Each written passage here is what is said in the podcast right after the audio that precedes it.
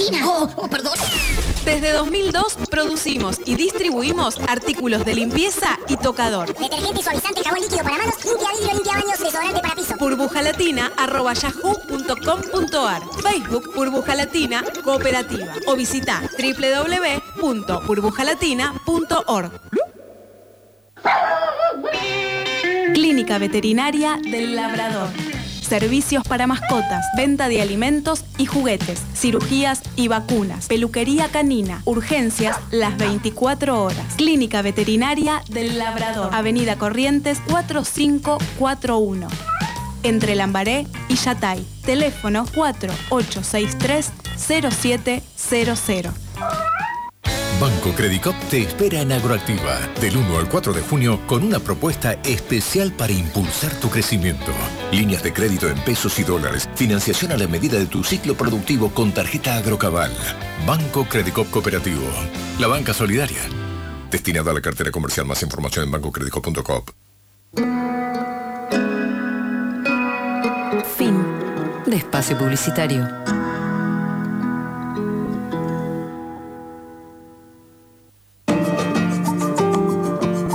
FM 88.7. Frecuencia modulada estereofónica. Que el deseo pase a la realidad y modifique el horizonte de lo posible. Y modifique el horizonte de lo posible.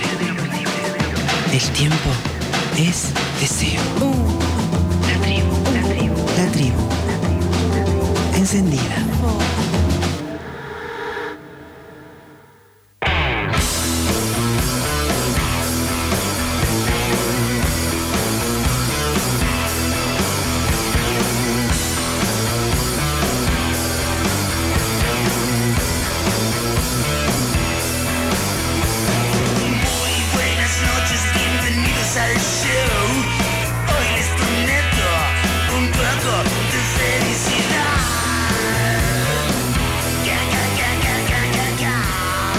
Pero muy buenas tardes para todos. Bienvenidos a Paremos la Pelota. Bienvenidos a FM, la tribu. Domingo, 6 de la tarde. Paremos la Pelota, siempre presente. ¿Cómo están, amigos? ¿Todo bien? Bien, todo bien. Eh, esperando. Esperando, ¿no? Estamos- Sí, Les esperando. comentamos a nuestros oyentes, a nuestros oyentes que estamos esperando al conductor de este, esta emisión. Está un poquito atrasado. Creo que las vicisitudes del tránsito porteño conurbano le jugaron una mala pasada, pero está viniendo. Me imagino que viene con factura o algo. Algo tiene que traer. Mira, estamos viendo en este momento, ya que no hay fútbol argentino, estamos viendo el clásico de Río de Janeiro, Flamengo, Fluminense, el Fla Flu.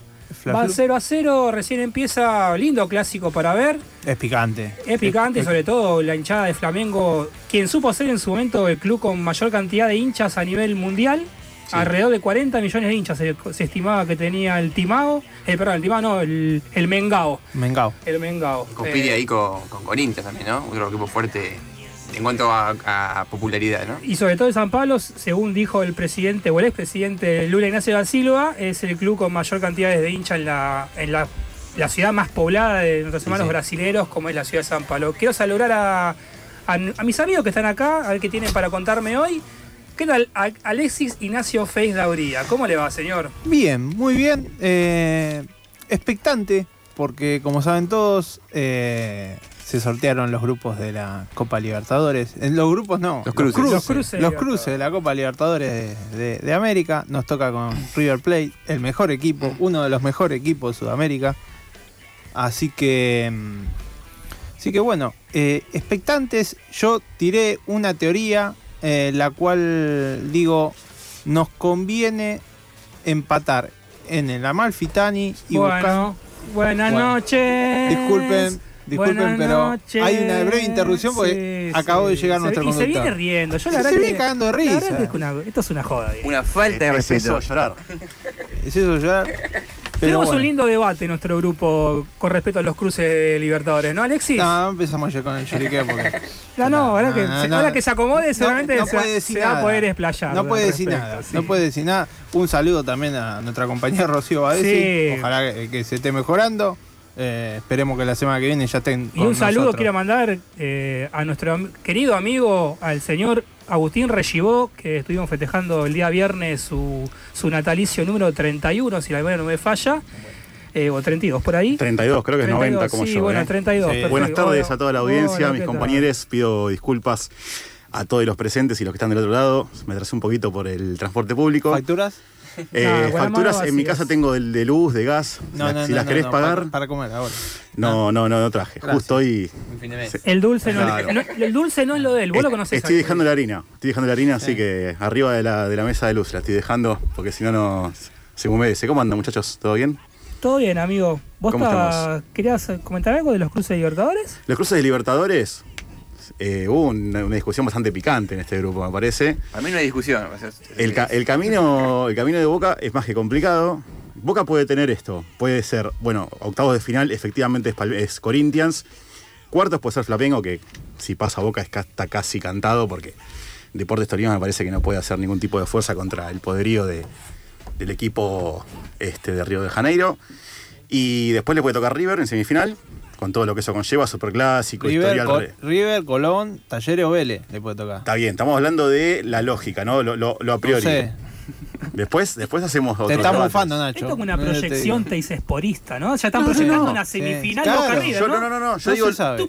Yo Hay cómo, cuatro equipos. cómo arranqué? ¿Cómo arranqué la frase? Dije lo que le puede llegar a tocar a Boca. Boca puede eliminar, quedar la, eliminado en octavos. pero la primera, la, la primera opción que diste fue River. Y hay otros tres equipos. Lo que le puede llegar a tocar, de acuerdo a la lógica. Bueno, pero la, la primera. Y la a la, final- la lógica. Ahí Perdón. está diciendo, la lógica. No, el fútbol no tiene lógica, por algo, no, por algo es tan Ah, lindo, bueno, obviamente. entonces- Pero digo, si se da, digamos, si, si uno eh, analiza de acuerdo al plantel, al equipo, al poderío de cada, este, de cada participante, tenemos Corinthians, tenemos Flamengo, tenemos River y tenemos Palmeiras, el actual bicampeón de la Copa Libertadores. Que sí, también puede llegar Atlético Mineiro, también puede llegar Estudiantes, tal cual. Estudiante para mí es el, que- la que Sí. tiene la llave más accesible. No, no accesible, pero el camino allanado hasta semi lo tiene. Convengamos que lo- la otra parte, digamos, la parte izquierda, vamos a decirlo así, de- del mapa de la Libertadores es el más. Sí, una la- parte. la más- Una parte igual, porque Palmeiras puede jugar en cuarto con Mineiro, que no es el Mineiro del, del año pasado, pero tiene Bueno. su poderío. Ahí se eliminarían. eh, eh, acá nos están diciendo que estamos llorando. Buenas tardes, Ale, ¿cómo estás? Así detrás del vidrio, como siempre. Pero bueno, eh, que toque lo que toque. Flame- Flamengo también era, el candidato y perdió con el Racing de BKC hace una, una- dos, dos Libertadores. Sí, Y el Racing afuera. tampoco era, oh, qué máquina que era Sí, Racing. ¿eh? Corinthians también, siendo campeón del mundo, quedó afuera con Boca en, en octavos de final en el 2013. Y después Boca pierde con Newell's, que a priori también era un, un rival, digo. Por eso es lindo el fútbol también, ¿no? el fútbol es un deporte que- donde juegan 11 contra 11 y si la Champions siempre le gana al Real Madrid, se puede decir, decir, eh, ¿no? El- la frase. Para re- refundar la frase de Gary Lineker, ¿no? Me parece que eh, toda la- el fútbol es un deporte de jugar 11 contra 11 y las finales siempre la gana Real Madrid, me Sí, parece. sí, sí, la Champions, La Champions. nada, las intercontinentales perdió algunas, el Real Madrid. Ya empezamos.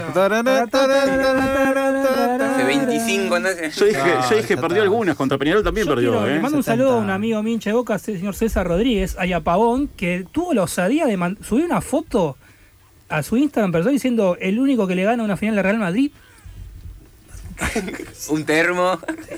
Auspicia No, no Termo fue el único, fue uno de los pocos, eh, el único que se la gana en tiempo regular desde el 2000 para acá. Está bien, pasaron 22 años nada más, digo, si vamos a la estadística a favor. Eh, pero sí era el único que le había ganado una final hasta que le gana el Atlético de Madrid la Supercopa en el 2019, 2020, no me acuerdo en qué año Sí. fue. Poquito, sí. Este, Sí, la Supercopa fue- de España. No, Supercopa de Europa. De Europa. De Europa. Claro, de Ah, Europa. Eh, campeón sí, de la campeón Europa League el Atlético Europa y campeón de la Sí. Champions Real Madrid para variar. Digo, para mí ya le tienen que cambiar el nombre de la Champions, ¿no? Que pongan, pónganle Copa Real Madrid, no sé, o dé- dénsela y después hagan otra copa diferente, me parece. Yendo al lado pol- eh, polideportivo, vamos a acaparar otros deportes. Ayer vi la pelea de Yerbonta Davis, Hermosa. peso ligero. Un peleón porque Rolly Romero fue un rival bastante bueno. En algunos momentos le metió ciertas piñas que lo- le movieron la estantería. Y, y es más, la pelea estaba para Rolly Romero. Y metió un zurdazo Yerbonta Davis que lo durmió. No se, se- levantó tambaleando y obviamente el, el árbitro. Mientras hay gol de Fluminense, ¿no? Sí, contra el Flamengo, justamente estamos viendo el clásico, uno de los Sí, sí, sí, clásicos ya lo comentamos, Micael. Ya lo comentamos, Ah. Sí, sí, sí. No sabía que Hablando de zurdazos. Hablando de zurdazos. Pero bueno, una gran pelea, Yerbonta Davis que pinta ser un libra por libra de los pesos ligeros tremendo. Y pupilo de Floyd Mayweather. Floyd. Eh, la verdad que lindo pseudo upper al, Sí. al medio de la boca de, de su rival. La Round aproximado. el décimo. Décimo.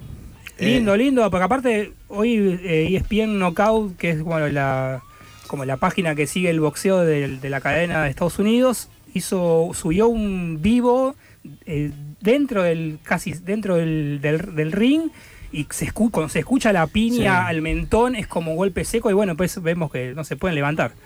Sí, sí Nacho. No, aprovechando el rinconcito que estamos en el polideportivo, eh, y como a persona que también recién no vino, Perdió eh, su arma, ¿no? perdió su arma en, con um, Djokovic en tres corridos hoy. Le y pegó el, un el- pestito. El martes tenemos Nadal Djokovic, no sé a qué hora, pero seguramente sea en el último turno, así que imagino que Rocío Badesti debe estar eh, afilándose las manos ya. Y el miércoles tenemos la finalísima. Bueno, es un partido amistoso con Es todos. una- No, es una copa, es una copa, es una copa. Estrella. Es una estrella, sí. Eh, Vale, ¿cuenta como estrella? Sí, ¿Sí? Sí, es, sí. es- es la vieja Artemio Franchi del 93. Ah, que no sabía, yo pensé que era como una el copa amistosa fecha FIFA. el No, último- no, no, es oficial. Es una Ah, campeón ok, oficial. El último título que ganó Maradona con selección nacional fue la Copa Artemio Franchi del año 93. Se la ganamos a Dinamarca, Dinamarca. Claro. Mar de Plata, y es título oficial. Yo me pregunto en esa época, ¿no? Digamos, los 90, creo que la mayoría sabe cómo fueron.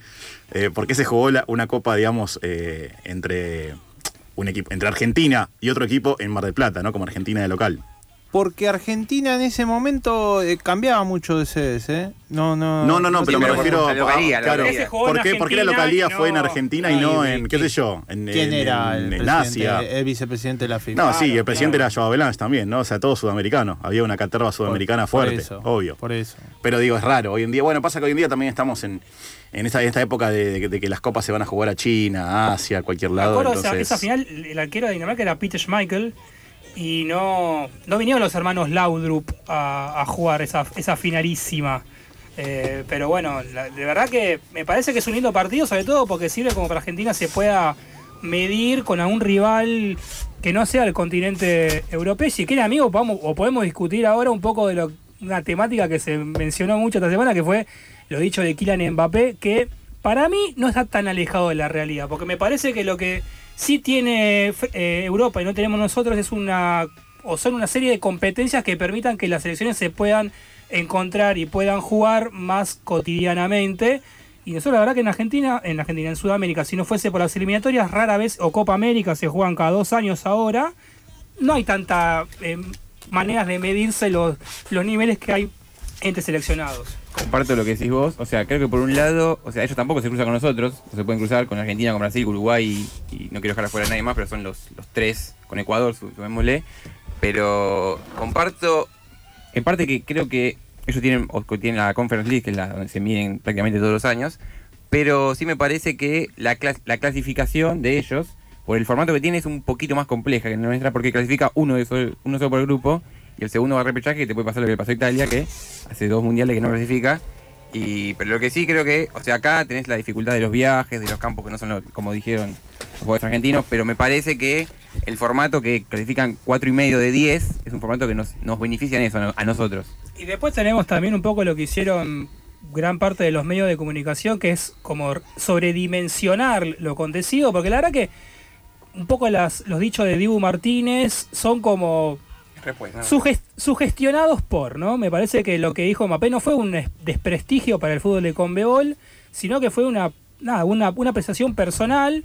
eh, y coincido con lo que dijo Fabinho el otro día, ¿no? Fabinho dijo que si Argentina y Brasil jugarían la, la- la eliminatoria de UEFA, clasificarían primeros de cada grupo, y yo concuerdo 100%, porque si un grupo lo puede ganar Polonia o lo pudo ganar Islandia en su momento, Argentina puede Sí, ganar- convengamos que las eliminatorias europeas a veces las ganan, digamos, equipos que no, que no son de primera línea siempre, o siempre algún grupo lo gana, ¿no? O Italia, en este caso que quedó eliminado, pero digo, o España o Alemania, pero también tenés, te aparece un Polonia, un Ucrania así, Exacto, exacto. este, eh, medio de, de sopetón. Tenemos radio en vivo y tenemos entrevista, en- tenemos entrevista porque mañana hay una marcha muy importante organizada por la Coordinadora Sin Fronteras del Fútbol Femenino eh, y estamos hablando con Rafaela, vamos a hablar con Rafaela, la referente de, la organización, creo que está al aire. Hola Rafaela, buenas tardes, ¿cómo estás? Rafaela, ¿te tenemos por ahí? Hola, buenas tardes. Bueno, ahora vamos a estar ya conectando con, con ella. Este, esto es muy importante, hay una marcha muy grande. Bueno, a ver, vamos a hablar de cosas que no, no pude hablar el fin de semana pasado porque justamente no estuve viendo, no estuve porque estaba viendo a Boca que salió campeón, pero bueno, no se puede soslayar el hecho de que una de las figuras eh, y referentes del equipo de Boca sea Sebastián Villa, denunciado. Y no sé si te eh, enteraste, perdón, Mica, que estábamos en las inmediaciones del programa y se, y se surgió una denuncia, una especie de denuncia, por lo menos mediática, hacia Alan Varela, como de que ama al padre, sí, sí, lo vi. haciendo cargo de su rol paterno. Sí, sí, ¿no? sí, por eso, por eso. Pero bueno, mejor nos va a explicar el tema de la marcha Rafaela. Hola Rafaela, buenas tardes. Micael te habla. Hola, ¿qué tal? Buenas tardes.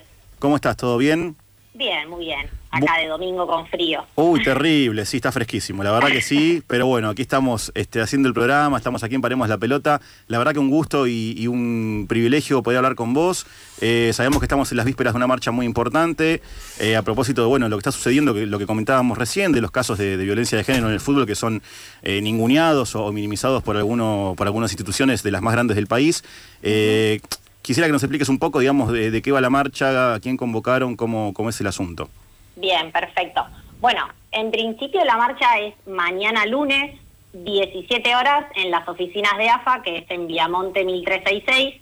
La concentración eh, la hacemos desde la Coordinadora Sin Fronteras de Fútbol Feminista, que es el espacio que formo parte, eh, y que es un colectivo heterogéneo de periodistas, jugadoras, eh, espacios de clubes, hinchadas, equipos de fútbol, amateurs.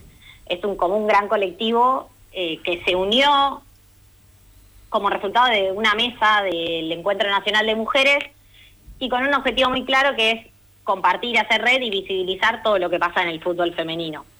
Bien. Eh, en base a esto veníamos, digamos, ya haciendo un gran seguimiento, con mucha preocupación y con los ojos en alerta sobre lo que venía pasando con el DT denunciado.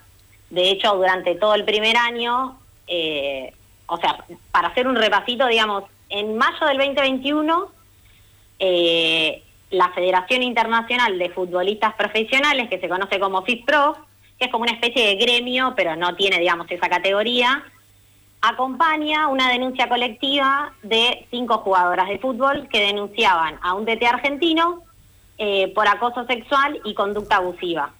Bien, esto se presenta ante la Comisión de Ética de FIFA. Y por cuestiones de eh, investigación, digamos, el nombre del DT quedó en anonimato. ¿sí? Lo que sucedió, digamos, la novedad es que la semana pasada la FIFA, después de tomarse un año para investigar, eh, digamos, declara que va a cerrar la investigación y que no va a, a, digamos, a, a, proveer ningún tipo de sanción al DT. Y la para sorpresa de muchas personas, en la portada del fallo de la FIFA aparece sí el nombre del DT, que ahora lo podemos decir, y es Diego Guachi, y me parece importante recalcarlo y nombrarlo la cantidad de veces posible, Claro. eh, ahora que sí se puede.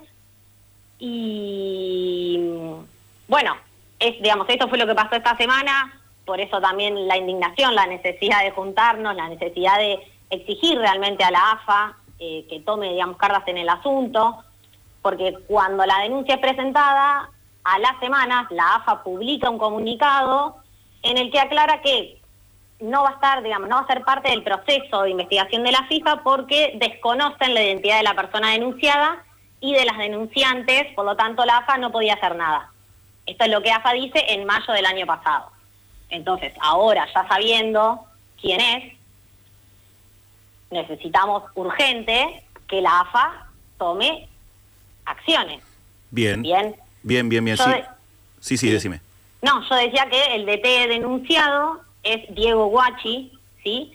Más o menos un repaso de, de su carrera profesional. Él fue DT de la Guay Urquiza entre 2011 y 2014. Después dirigió River hasta el 2017. Estuvo a cargo de la selección, digamos, argentina sub-15 y sub-17. Y además es instructor de fútbol femenino de la FIFA desde el 2011. Y lo último que se le regaló es el cargo de experto técnico y mentor de FIFA desde el 2021. Con lo cual, este último cargo, la FIFA se lo otorga ya con la investigación en proceso.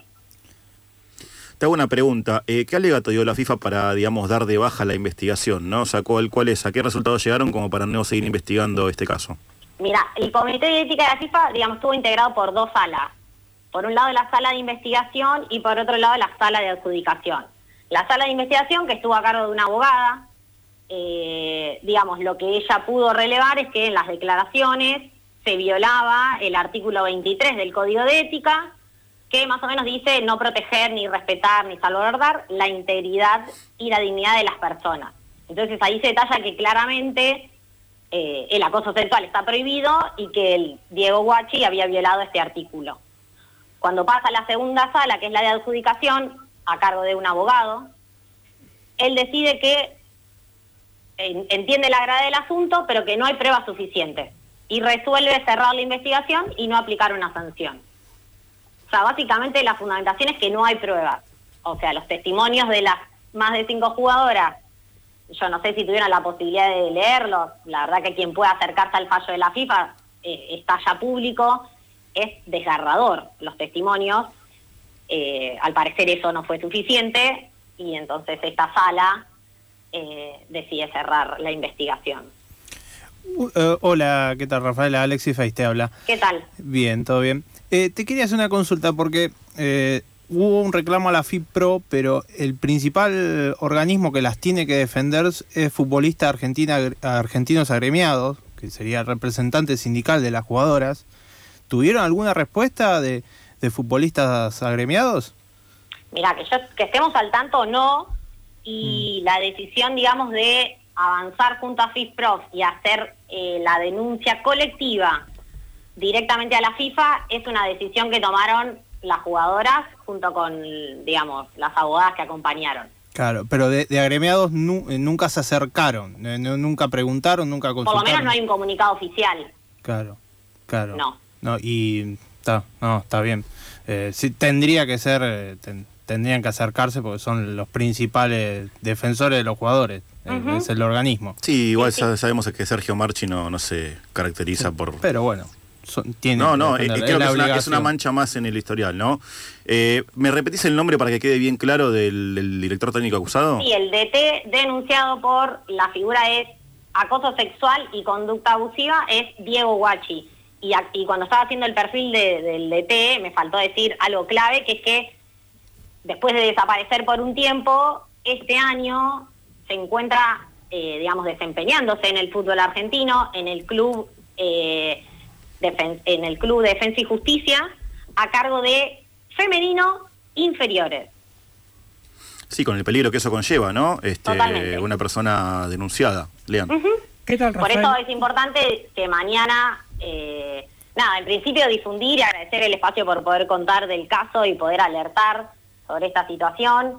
Eh, por supuesto que uno de los reclamos puntuales que vamos a llevar a la AFA es que separe de su cargo a Diego Guachi y que lo aleje del ámbito deportivo, entre otras cosas. Nos parece importante que en principio suceda eso y después, por supuesto, que digamos que hagan una investigación acorde, que se sustente con los testimonios ya, digamos, vertidos por las futbolistas, que fueron probados por FIFA, eh, y que se pueda llevar una investigación real. Me parece que, digo, más allá de que el caso eh, es grave como cualquier otro, estamos como viviendo una seguidilla de, violencias, de desamparos, eh, de, como ustedes decían, de menospreciar un montón de situaciones que pasan en el fútbol femenino y necesitan una real atención, me parece. ¿Qué tal, Rafaela? Buenas tardes. Leandro Pérez es mi nombre. Te quiero hacer una pregunta. Me- Mencionabas pertinentemente que estamos siendo protagonistas todos de ciertos acontecimientos en el ámbito deportivo, sobre todo el fútbol masculino. Eh, caso más ejemplar es el de Sebastián Villa y la última- el último partido, un partido que tuvo puntualmente con Racing, la hinchada del, del club de Avellaneda, le cantaba, eh, canci- le cantaba canciones mostrando su condición de hombre violento, ¿no? Pero en este programa nosotros mencionamos que haciendo estas cosas se está revictimizando a las personas que sufren de violencia de género. Eh, yo te pregunto, ¿de la coordinadora existe algún proceso de acompañamiento a las víctimas o a posibles víctimas? Como lo pienso, eh, por si hay una, algún caso en particular, se puedan contactar con ustedes como para, eh, nada, ustedes las puedan contener en caso, sabiendo que el fútbol eh, masculino particularmente, las instituciones deportivas, no suelen acompañar eh, fehacientemente de una manera eh, completa a, las, a las pibas que sufren casos eh, horrendos como lo que hizo, lo que cometió Diego Guachi. Ujú. Mira, o sea, la coordinadora, por supuesto que, que abre puertas y abre oídos eh, para recibir y acompañar en cualquier caso. Por supuesto que nuestro mayor fuerte es difundir porque en eso es un poco en lo que, lo que trabajamos. Tenemos contactos con ciertos, digamos, cuerpos de abogadas que, que pueden hacer un acompañamiento real. Eh, pero digo, me, viene al pelo esta pregunta porque mm, hablando respecto a las denuncias penales que existen, ¿no? En el fútbol argentino, que además podemos dividirla en, en dos partes. Por un lado, o sea, todos los jugadores varones profesionales que están denunciados y por otro lado todos los casos de violencia que suceden adentro de los clubes hacia las jugadoras, ¿no? Ahí tenemos como dos grandes marcos. Pero, por ejemplo, vos trajiste el caso de Villa, que también hizo mucho ruido esta semana. Eh, según el relevamiento que hicimos, nosotras desde el 2014 hasta la fecha hay 31 denuncias a jugadores profesionales. Sí. O sea que como Villa tenemos otros 29 jugadores, porque hay dos denuncias, digamos, dos jugadores que tienen dos denuncias. Eh, Hay uno que ya está en juicio oral, que es Carbonero en, en Gimnasia de la Plata. Exacto, hay, hay algunos que han podido avanzar, hay otros que han tenido condena, la mayoría se sobreselló, algunos estuvieron presos tres meses, ocho meses, eh, y así, como sabemos, cómo se maneja la justicia. Sí, Y resalto esto también porque a veces, respecto al caso de Diego Guachi, mucha gente pregunta por qué las jugadoras hacen la denuncia FIFA, por qué no existe una denuncia penal en la Argentina, que eso quizás hubiese dado más sustento. Bueno, me parece que ahí hay una decisión de las abogadas que acompañaron, de las jugadoras, eh, y me parece que también es como una lección de que no solo las instituciones deportivas te dejan al desamparo, sino que también la justicia tiene un modus operandi que sabemos que por lo general revictimiza, revictimiza, revictimiza y después no hace un acompañamiento real. Claro. Y otra consulta, de los clubes, ¿ustedes qué, qué, eh, reciben apoyo eh, o, se esconden o, o todos actúan igual o ciertos clubes tienen mayor o menor apertura a, a- a las investigaciones que ustedes pueden hacer y los reclamos que ustedes pueden hacer? Eh, y bueno, sí, cada club tiene sus particularidades, la verdad es que no, no sabría cómo hacerte un paneo Sí, muy general. Pero es, es, es diverso, podría decirse. Sí, no, sí, no obvio sí, es diverso. Hoy en día, por ejemplo, por suerte, la mayoría de los clubes de primera dimensión cuenta con un protocolo de prevención para los casos de violencia de género. Después, por supuesto, como vemos en un montón de casos, eso queda solo en la letra. Sí, como Boca. Exacto, eh, porque también depende cada protocolo, depende cada cláusula. eh, hay protocolos que establecen que se lo remueve de inmediato, hay protocolos que establecen que hasta que no haya una respuesta, digamos, a una sentencia judicial, viste, no sucede. eh, pero bueno, se sabe, los clubes son un espacio hostil para las jugadoras, para las hinchas, para las dirigentes, para cualquier persona por fuera, digamos, de, de- de un perfil masculino, sí. Entonces, eh, de por sí, tomar la valentía y quizás acercarse al club a contar lo que está pasando, y no sé, no sé si las jugadoras están para hacer esa, ¿viste? Porque la historia te demuestra que te dan la espalda. De alguna Que forma... Sí, perdóname, decime. No, no, eso, que, que el fútbol es un gran bastión del patriarcado y ahí se ve claramente los pactos machistas, cómo se, eh, digamos, se, se defienden, se, se protegen, o sea, lo vemos con el caso de Guachi, digamos, teníamos un DT denunciado gravísimo por jugadores, algunas menores de edad, por acoso y abuso, eh, y no solo no lo aparta, sino que le da un cargo en FIFA, le permite seguir dirigiendo en AFA. Sí, es una locura y aparte de alguna forma, esto que decís vos, del encubrimiento, ¿no? Y, y- y de premiar a Guachi con, con un cargo en FIFA, eh, más que nada, no tanto con el tema de FIFA, sino con el tema de AFA, de, de la no respuesta, es como que también uno entiende por qué las jugadoras quisieron apelar a, directamente a la FIFA, que en realidad también les dieron la, la espalda, ¿no? Lamentablemente, pero digo, es que realmente... si en AFA no hay apoyo, uno va a querer ir más, más arriba todavía. Sí, había mucha eh, expectativa ah, respecto al fallo de FIFA. Realmente pensábamos que iba a ser ejemplificador. Y no. Me parece que también por eso es el nivel de bronca y hartazgo que estamos manejando estos días, porque creíamos que iba a ser favorable. Eh, decime, ¿qué, ¿qué otras organizaciones participan de la marcha de mañana? La Clubes. coordinadora Sí. hace la convocatoria y en realidad participa en espacios de, de clubes, ¿no? Partidarios, no partidarios, eh, hay equipos de fútbol, va jugadoras, van periodistas. Eh, digamos, el gran núcleo es la coordinadora y después está abierto a quienes quieran participar, por supuesto. La convocatoria también eh, tiene el espíritu de que vayamos con las camisetas de fútbol, si es que somos hinchas de algún club, entonces también es como medio abierto al público en general, eh, que igual que, que toda la coordinadora está como bastante cansada de la dinámica violenta que manejan las instituciones del fútbol en la Argentina. Eh, y que podamos también un poco de, cara a lo que viene, al 3J, ¿no? Eh, poner en agenda, como siempre, por lo menos desde nuestro caso, todo lo que sucede dentro del fútbol y cómo es atravesado por estas dinámicas misóginas, homofóbicas. Bien, bien. Bueno, primero y principal, eh, volver a agradecerte por, este, por el testimonio, por también por la difusión mediante este medio.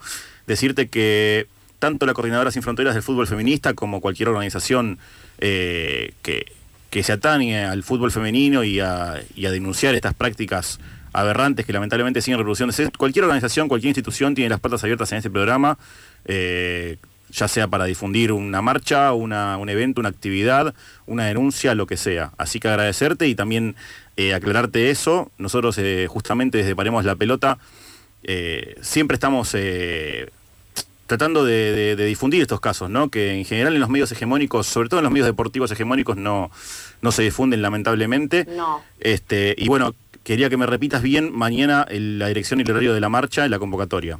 Dale, perfecto. Bueno, obviamente agradecerte por el espacio, por la difusión. Eh, la verdad que en estos días lo más importante es que difundamos el caso, que digamos el nombre de Diego Guachi, que recalquemos que actualmente se desempeña a cargo de eh, un equipo de fútbol femenino de inferiores en la Argentina. Eh, y entonces, por eso y por muchas otras cosas más que estuvieron pasando dentro de las instituciones del fútbol, nos vamos a encontrar mañana, lunes 30 de mayo, 17 horas, en las oficinas de AFA, que es en Viamonte 1366, en la Ciudad Autónoma de Buenos Aires. Excelente, Rafaela. Bueno, ahora igual lo vamos a, a poner en el Instagram, en las redes sociales. Dale, buenísimo. Este, sí, Ale. En Twitter también. En Twitter también, sí, sí, en todas las redes que tenemos lo vamos a, a estar difundiendo. Eh, y bueno, todo el que pueda ir, el que pueda acercarse, me parece que es hora ya de, de Sí, poner el foco realmente y, y- y de forma concreta en estos casos que ya no. Bien, y déjame no aclarar una. Sí, cosita Sí, que sí, no lo que quieras. que también en nuestras redes estamos haciendo una, mm, eh, una, digamos, una suma de adhesiones. Bien. Más allá de quien no pueda acercarse mañana, también estaría bueno, eh, porque digamos el comunicado que vamos a sacar desde la coordinadora lo vamos a presentar por escrito ante digamos la mesa de entrada de AFA, entonces está bueno que también sumemos ahí fuerza. Bien, decime eh, dónde, lo- dónde podemos este, hacer esas adhesiones. Igual lo vamos a estar compartiendo por Instagram, pero más que nada para que la gente que esté escuchando quizás se quiera Dale, interiorizar. perfecto. En nuestras redes, arroba cordfoodfem, Sí. ahí en el Instagram Sí. está colgadito, digamos, un link que los va a llevar en principio a, a como a un documento que explica el caso y explica nuestros reclamos. Y además tiene eh, un Google Form que te permite, digamos, dejar tu adhesión. Perfecto, perfecto. Bueno, Rafaela, muchas gracias. La verdad que un laburo enorme el que hacen ustedes para visibilizar casos como el de Diego Guachi, que vale la pena siempre repetir el nombre para que se sepa bien, favor. y con cualquier otro que, que pueda llegar a surgir, que lamentablemente sabemos que, que estos casos proliferan en el fútbol, en, en el fútbol en general y en el fútbol femenino en particular. Así que muchísimas gracias y que tengas una hermosa tarde. Muchas gracias y buen domingo. Hasta luego. Gracias igualmente. Hablamos con Rafaela, coordinadora de la, perdón, referente de la coordinación de Sin Fronteras del Fútbol Feminista. Mañana ya lo saben, 17 horas, en la sede de Diamonte de la AFA, una protesta, bueno, para visibilizar estos casos y muchísimos más. Vamos a un cortecito y ahora volvemos. FM 88.7. La suspensión de las certezas. La tribu. Ex la tribu. Encendida. Comienzo de espacio publicitario. Ay, pero todo sucio en la casa, tengo que ponerme a limpiar. ¿eh? ¿Problemas de suciedad? Aquí he venido con la solución. ¿Pero cómo te metiste en mi casa? Ah, Simplemente aparecí cuando usted necesitaba Salí de acá, degenerado. No, disculpe, pero... ¿No te das cuenta que tengo burbuja gelatina? Oh, oh, perdón. Desde 2002 producimos y distribuimos artículos de limpieza y tocador. Detergente, suavizante, jabón líquido para manos, limpia vidrio, limpia baños, desodorante para piso. burbujalatina.yahoo.com.ar Facebook Burbuja Latina Cooperativa o visita www.burbujalatina.org Ya salió el número 51 de Revista Crisis, Audacia Cero. Apuntes para comprender la crisis del gobierno del Frente de Todos. Pedila ahora mismo en revistacrisis.com.ar. Ale Berkovich destripa el acuerdo con el fondo. Conversación con los jóvenes por el clima sobre cómo hacer política cuando no hay futuro. Mario Santucho viajó a La Habana y entrevistó a Silvio Rodríguez. ¿Qué pasa en Cuba después de las protestas? Y mucho más. Natalia Gelos desde las cenizas de Corrientes. Una radiografía del narco matancero, la guerra en Ucrania. Las Malvinas como nunca las habías visto antes. Y el boom de los eSport en Argentina. Suscríbete y te la mandamos sin costo de envío a todo el país. Crisis, una revista que te queda. Revistacrisis.com.ar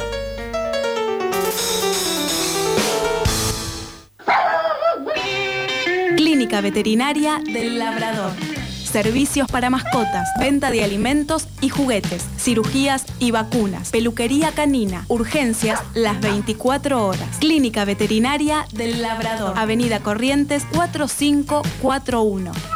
Entre Lambaré y Yatay. Teléfono 4863-0700. FM La Tribu Noticias. La agenda periodística de la tribu en línea. Noticias online.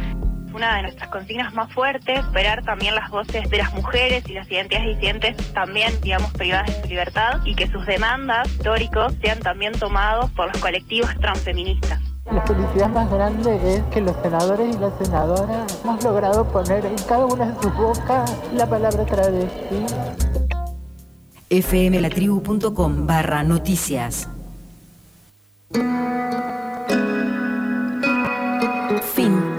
De espacio publicitario.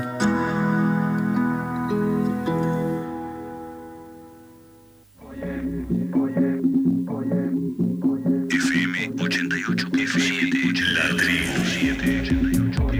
Recuperar a fuerza de organización. Recuperar haciendo la diferencia. Haciendo lo diferente. Lo diferente. Haciendo lo diferente. La tribu. Ex la tribu.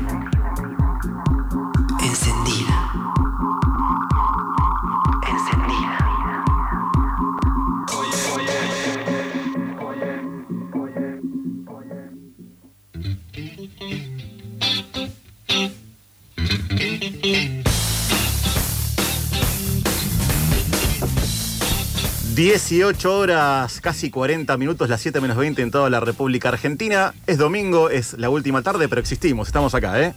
Estamos aquí al aire. Eh, bueno, primero que nada, comentar un poquito de la charla de recién. Me parece fundamental hablar con, eh, con las instituciones que se ocupan de lo que no se ocupan los clubes, ¿no? De, de que no se ocupan de lo que se deberían ocupar los clubes y la AFA. Y en este caso también la FIFA, que deja mucho que desear respecto a la violencia interna, como decía Rafaela, en los clubes en el fútbol femenino. Y también yo creo que, como hablábamos antes de que empiece la entrevista, es fundamental extenderlo a los numerosos casos que están sucediendo ahora de, violencia de género, ¿no? De futbolistas con sus parejas, familiares eh, o, lo que sea. La verdad que es, es, es terrible. Yo estoy, la verdad, un poco anonadado de, de cómo se ningunea, ¿no? De, en mi caso particular me toca porque yo soy hincha de boca. Entonces, cuando Riquel me sale a decir Villa es un excelente profesional, decís, ah, ¿en serio? O sea, na- el, el futbolista que es nada más lo que, lo que hace adentro de la cancha. O sea, si el tipo es un asesino afuera, no más- pasa nada. Y más allá de eso, o sea, hace un año o dos, que cuando Boca jugaba con Mineiro, Villa, todo su país, no quiso volver, nada. O sea, mintiendo ya en ese caso, como que nunca faltó un entrenamiento. Un entrenamiento. Le, fal- le faltó el respeto al club, le dijo Riquelme en su momento bueno. hablando de Villa. Ahí está, bueno. Y ahora no, ahora no le faltó el respeto a. qué sé yo. La eh. verdad que es una cosa. Lo necesita, por eso. lo- Sí, sí, necesita. sí. La verdad que es una locura. Es la tiranía de los resultados, amigos. Les extraño a ustedes. Si Obvio. está todo bien, está todo bien. Y si está todo mal, Obvio. y alguien se manda un moco, le mandan, el- le mandan al muere. Yo la verdad que tenía una gana de que se lesione Villa el, domingo pasado. Lo digo así, lo digo, lo digo siempre uritos. Una gana de que se lesione los días del primer tiempo. Ya, con eso no, no solucionamos nada, ¿eh? La violencia ya está. Pero yo ya no lo quiero ver ni. Quien debería accionar en realidad, más que pedir un acto fortuito al, al destino, es que ac- accione la justicia, ¿no? Que La justicia primero y el club después. Exactamente. De una forma Igualmente, ejemplar. nada, Boca El fútbol es, o sea, uno, no- uno no Boca- deja de ser. Uno hace puntual, hincapié en Boca porque particularmente hay como una eh, cantidad de casos exorbitantes que engloban a jugadores de, Sí. de ese, de ese club, ¿no? Pero vos fíjate lo que dijo Rafaela también, no es por minimizar, pero hay 32 casos. Exacto. Lo de Exacto. Boca también se, visibiliza más porque es Boca, Sí. porque es un equipo grande, ¿no? Sí, de hecho lo de Carbonero, cuando elevado a juicio oral, no salió a ningún lado. Ahora lo quiere Gago, o sea, como si nada. Gago, Gago quiere a Carbonero de gimnasia como si no, acá no pasó nada, listo, es una transferencia. Eh, es como un premio, ¿no? Al, al claro, violento. claro, sí, sí, sí, listo, que vaya a jugar a uno de los mejores Claro. equipos de fútbol argentino. Siga el baile. Sí, exactamente. Show must go on, como siempre citamos a Federico Mercurio. Pero bueno, volviendo a temas más lindos, vamos a la dinámica del empezado del día de la fecha.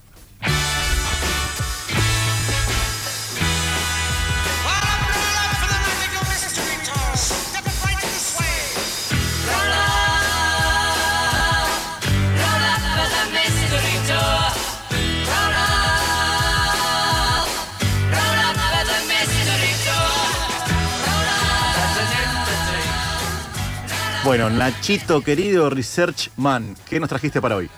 Bueno, compañeros, algo impensado, obviamente. que- algo que Por no- favor. Algo que no tampoco sale. Eh, un poquito de humor para la tarde. Eh, nos vamos a ir a febrero del 2004, más precisamente a la India. No, no, no pensaba que ibas a hablar del Real Madrid campeón de la Champions, ¿no? No, Quedate tranquilo. que- pasa- lo vi- ¿cuántas, ¿Cuántas personas en el mundo vieron ayer la final? Y aparte, cuántas veces vimos al Real Madrid Nada campeón, ¿no? claro, es lo- dinámica de lo pensado. Es lo menos, Eh, impe- es claro. lo menos impensado del mundo, bien. Perdón, dato de color, es la segunda vez en el milenio que Real Madrid se, con- se consagra campeón en ese estadio. Ah, el claro. primero Valencia en el año 2000, En el 2000. y la, la- la de ayer. Bien, dando por terminada la discusión de si el milenio empieza en el 2000 o en el 2001, ¿no? Obvio. Perfecto. En el 2000 arrancaron. Perfecto. No, no, no, no vamos a, no vamos a caer en debates fáciles. Bueno, eh, nos vamos, a, como decía, a febrero de 2004 a la India, porque se definía el ascenso a la primera división de la Liga Estatal de Goa, lo que, es, lo que debe ser el fútbol, esa, esa competición, y solo dos clubes llegaban a la última jornada con chance de ascender, el Lisiur y el Kurtorim Gimkhana. Los nombres totalmente randoms, pero bueno. Una pronunciación excelsa, Solano. Sí, no sé si se pronuncian así, pero bueno, así, así lo pronuncio yo por lo menos. Ambos estaban igualados en puntos, pero la diferencia de gol beneficiaba al Kurtorim. Para lograr el ascenso, Lesiur debía ganar su respectivo encuentro por 7 goles o más que su rival directo. Para hacer las cosas más justas, la Federación de Goa decidió programar los partidos a la misma hora, como solemos estar acostumbrados en este tipo de definiciones. Al finalizar el primer tiempo, el Lisiur derrotaba cómodamente al Paula Sports, un nombre más, más conocido por nosotros, podríamos decir, por 7 a 0. Y por su parte, el Kurtorim apenas ganaba 1 a 0 ante el Sangolda Lighting. Lo que sucedió a continuación es digno de un cuento de Roberto Fontana Rosa y se los pasamos a contar. Ante los partidos, ambos equipos habían arreglado con sus respectivos rivales para que estos se dejaran meter la mayor cantidad de goles posibles y que lo, que le, lo que le garantizaría el ascenso a cada uno de ellos. Para cerciorarse de que todo saliera según lo planeado, los dos clubes enviaron espías al partido de su rival directo para ir monitoreando la situación. Lo curioso es que ambos recurrieron al mismo método sin saber que, el rival estaba haciendo lo mismo. La diversión comenzó en el segundo tiempo. Kurtorin y Lisiur, con la complicidad de sus respectivos rivales, anotaron más de un gol por minuto, mientras los espías de uno y otro pasaban los informes por teléfono. Era una carrera por saber quién mar- marcaba la, ma- la mayor cantidad de goles y la mayor diferencia. Los resultados finales fueron increíbles. Lisiur ganó 55 a 1 al Pablo Sports Club y el Kurtorim aplastó 61 a 1 al Sangolda Lighting. La situación era tan bochornosa que el arquero del Paula, el Paula obviamente el, rival, asqueado por el evidente arreglo que habían hecho, quiso irse antes del- de que termine el partido, pero no pudo llegar lejos. Sus compañeros lo impidieron salir del partido y lo mandaron de nuevo al arco. Cada vez que los jugadores del Paula tenían la pelota, se la entregaban deliberadamente a su rival. Tanto era el compromiso que hasta se metieron cuatro goles en contra. Algo totalmente bochornoso. Tan, tan era su compromiso, bueno, se metieron cuatro goles en contra, como dije recién. Algunos jugadores del Paula Sports y del Lighting fingieron lesiones para no seguir jugando, porque ya sabían que habría sanciones, y las hubo. Los cuatro equipos fueron suspendidos del torneo por un año. Ahora bien, ¿por qué sucedió esto? Nos preguntamos.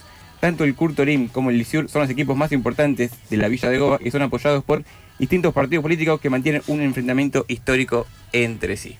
Así que en el 2004 podemos eh, decir que hubo unos, uno de los encuentros más bochornosos de la historia de los arreglos, dignos de los, de los cuentos que estamos acostumbrados a leer nosotros, de esos escenarios lejanos.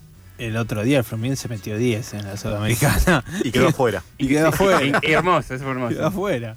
Por eso. Bueno, Ay. el Emelec creo que fue, le ganó al 7 a 0 al el, el grupo de Palmeiras, se me fue el equipo que perdió todos los partidos, el Independiente Petrolero. 7 claro. goles. Y MLE que tampoco es un, no sé, un equipo clasificó. No, estamos teniendo resultados, este. ¿Qué? No, pero lo de River. le- Claro, le- digo, River ganó 8 Ah, a 1. bueno, sí. Pero, Pero no bien, por nada, River. No importa, no, pero estamos hablando de Petro, estamos hablando de resultado, ¿no? Ah, estamos hablando sí, de sí. que- yo no recuerdo eh, cruces o finales de 10 a 0, o si- menos 65 a 1, qué sé yo. Eh, No, el récord de, de goles en un partido oficial, por lo menos del fútbol mundial, digamos, conocido. Vamos A Occidental. decirlo así. No, no es occidental justamente porque lo tiene Australia versus Samoa Americana 32 a 0 en el 2001. Bueno, pero que Australia esté, no. pero es eliminatorias igual, eh, o sea, es El- eliminatorias para el mundial. En, Libertad, bueno, en, en torneo con el gol, el otro día, a, ra- a raíz del 10 a 1 de Fluminense, eh, nombraron que la mayor goleada, va, creo que la mayor goleada fue la de Peñarol al Valencia, 11 a 2 en el 70, creo que fue. O sea, hasta ahí llegamos. Que en Pero- realidad hizo más goles a favor, pero la diferencia. Son es- nueve goles. Claro. es la misma. La Valencia misma. de Claro, 10 a Colombia. 1, 11 2. Vale, sí, sí, Val- sí, Valencia. Sí, no, el sí. Valencia. No, no, no, no. torne- Copa Libertadores. Ah. Copa Libertadores, sí. No le toques el Valencia de Rafa Benítez a. Eh, No me toque el Valencia. Dale, porque se arma quilombo No, acá. no se me toca el Valencia. Pero bueno. el equipo de naranja. Igual eh, eh, yo creo que ese día murió el fútbol, me parece, ¿no? Por lo menos murió, murió el fútbol como lo conocíamos. Este. Sí. Tuvimos Es- un, un problemita técnico. Estamos con percances hoy. Hoy estamos con percances, no importa. percances. Hoy es el último programa de mayo. Sí. Estamos así como un poco informales. Yo Sí. llego tarde. Eh, se nos caen las cosas. Es así, son cosas que pasan en el vivo, pero mm, como decía, eh, eh, es, no, no- no puede ser eh, avalado ese resultado, lo- los resultados que se No, justamente ahí. por No, eso lo, lo suspendieron, digamos. por eso, un por año. eso. Igual un año me parece ser. poco, pero, Sí, pero no- bueno. No pueden jugar más. Eso- pasa que cuando estés tan alevoso, tenés que simular un poquito más. O sea, hace Sí. falta que que hacer 55 goles. O sea, Pasa que nosotros nos jactamos, ¿no? Una, una, de, la- una de las frases, si no la frase o, o el eslogan que, que, identifica el programa es el otro lado del deporte. Y justamente en, en ese otro lado del deporte estaban los partidos políticos de por medio. Y me parece que ahí está la base de por qué sucedió tan bochornoso evento. Eh, el- sí, concuerdo con Mica y me parece que el dato a subrayar es que estamos hablando de algo que no se habla nunca, que son de los partidos arreglados. Tal cual. Como si eso nunca sucediera, ¿no? Yo recuerdo patente, no quiero, eh, esto, o sea, es que no es personal, Ignacio. Me acuerdo el, el- el segundo el último tricampeonato de River. eh, River jugaba con Argentinos Juniors en cancha de Vélez. Uno, sí, uno a uno empataron. Gol de Francescoli, de Exactamente. Francescoli de cabeza. Eh, partido raro, River no, no atacó el segundo tiempo. Bueno, Bueno, a mí me pasó vivir en la cancha un tor- eh, 2004 creo que fue. Contra Eh, Rafaela, el uno a campeón, uno. 1 a 1. Rafaela Sí. con el empate y Jugaba llegaba- la jugaba la- la promoción jugaba. claro. sí, que iba perdiendo 1 a 0 Ganaba- Rafaela, ganaba River 1 a 0. Gol de Gallardo. Gol de Gallardo y, y el, y el- el delantero de Rafaela le dice a Constanzo, le dice, déjamelo hacer, boludo. El penal, porque hace un penal Ah, River claro. y 1 a 1 y después no pasó más nada en el Dejámelo hacer. El gol hizo Iván Juárez. Déjamelo hacer, boludo. O sea, Sí. sic, Sin, literal. ir, sin ir más lejos, el último partido Vélez Estudiante. Estudiante nos puso la tercera. El segundo gol para mí es claro que. El segundo gol, de. un central que Se agachó. al Se agachó, se cabezazo. agachó, se agachó. ¿Cuántos tenía que hacer Vélez para pasar? Vélez, si, si Bragantino ganaba 1 a 0 en, en, Uruguay. en Uruguay, Vélez tenía que hacer 4 goles. Bien. Hizo 4 goles. Hizo cuatro goles. Después, ¿cómo salió el partido de Uruguay? Yo no me acuerdo. Ganó. Nacional 3 a 0. Ah, listo. No había ninguna chance igual. Pero Vélez hizo los 4 goles. Pero Vélez tenía que ganar sí o sí. Si empataba y ganaba Nacional, igual pasaba. Sí. Pasaba Nacional. Ah, Claro. ok. Pasaba Perfecto. Nacional. No podía especular Vélez. O sea, Vélez, tenía podía- nada. Vélez tenía. Pero, a ver, eh, Estudiante apuró, tuvo dos situaciones en los primeros 10 minutos. Una que sacó el- nuestro arquero. Decilo, decilo que sacó un pelotón hoyos. Sacó una pelota, le fue al cuerpo, pero la sacó. Eh, tuvo, Ma- mañana llueve, quiero sépanlo tuvo, la, oyentes. tuvo la reacción, la sacó. Eh, pero después estudiantes eh, no, no fue nada. No, no, Yo, yo no quiero que la audiencia sepa, digamos, el nivel de, de odio que tiene Alexis con Hoyos a, No, odio a tal no, punto, a tal no. punto, perdón, ¿no? a tal punto que manda una foto el otro día desde la cancha diciendo, acá están las pruebas irrefutables de que Hoyos tiene manos. Sí, sí, es verdad. Así de fuerte. Sí, sí, ha mandado audiencia sepa, ¿no? ima- El- ilustraciones también. Tiene, tiene un, como un catálogo de, de imágenes en referencia a Lucas Hoyos. además de los epítetos eh, permanentes, ¿no? Cabe destacar que los hinchas de Vélez somos muy exigentes. Somos exigentes los hinchas de Vélez. Ustedes lo pueden ver en las Vos sos, redes. vos sos hiriente, no sos exigente. Porque, Claro. Claro, porque le- Soy bravo. Claro, Por algo me dicen claro, picante. claro. El, el- Pero- el CM que está acá al lado viene con una cara de, de qué está diciendo este muchacho, Sí, ¿qué le pasa? Porque es testigo, ¿no? El, Sí, testi- sí, el no, testigo testigo no- puede creer lo que está escuchando. Acá una Soy- persona centrada que por WhatsApp dice una serie de, cosas No, irreproducibles. so- soy bravo, por algo me dicen el picante, pero eh, no, no, no es arquero para mí, no, no es arquero para salir campeón y no, no, no es arquero para, para la primera Vélez. Lo, lo sostengo. Fuerte. Lo sostengo, lo sostengo acá. Estamos y- en vivo con Hoyo. Hola, ¿qué tal? No, Buenas te- tardes. no, me tiene bloqueado en Twitter, además. Pero. Me gusta la cercanía Sí. entre el hincha de Vélez y, y- y los Claro, jugadores. me tiene bloqueado en Twitter. Eh, pero. Ojalá me bloqueara a mí un jugador de River. Ni ahí, ni ahí se Claro, llegó. No, me, no, me tiene bloqueado Chilaver también. Pero. Bueno, menos Bueno, mejor. Menos Con- mal. Con las declaraciones que hizo esta semana, mejor Sí, tenerlo lejos. Menos mal. Pero, a ver, eh, en- yendo al tema del arquero Vélez, eh, tiene que ser. eh, no, no, no, para mí no es, no es arquero para, para Primera Vélez y no, no, no, no, no le da la talla para ser eh, un arquero que pueda salir campeón.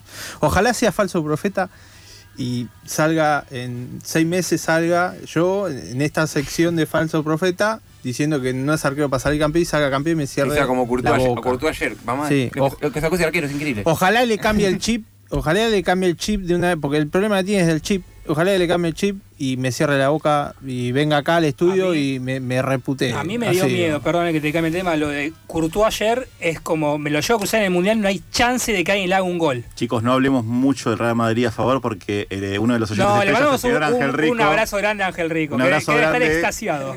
es uno de los más grandes. Si, si Alexis odia a Bollos, es nada, es un juego de bebés al lado del odio que le tiene el señor Ángel Rico al Real Madrid. Bueno, eh, ahí se pueden, se pueden congeniar con el señor Guillermo Fey, porque Guillermo Fey ayer estaba a las puteadas Pasa con que- el triunfo del Real Pasa que Madrid. es muy difícil ser contra el Real Madrid. O sea, gana todo el tiempo. O sea, es como, no ser en contra de Nadal, Djokovic. yo, estoy yo- yo estaba resignado. Eh, yo estaba esperando que venga el gol del Real Madrid. Bueno, por eso.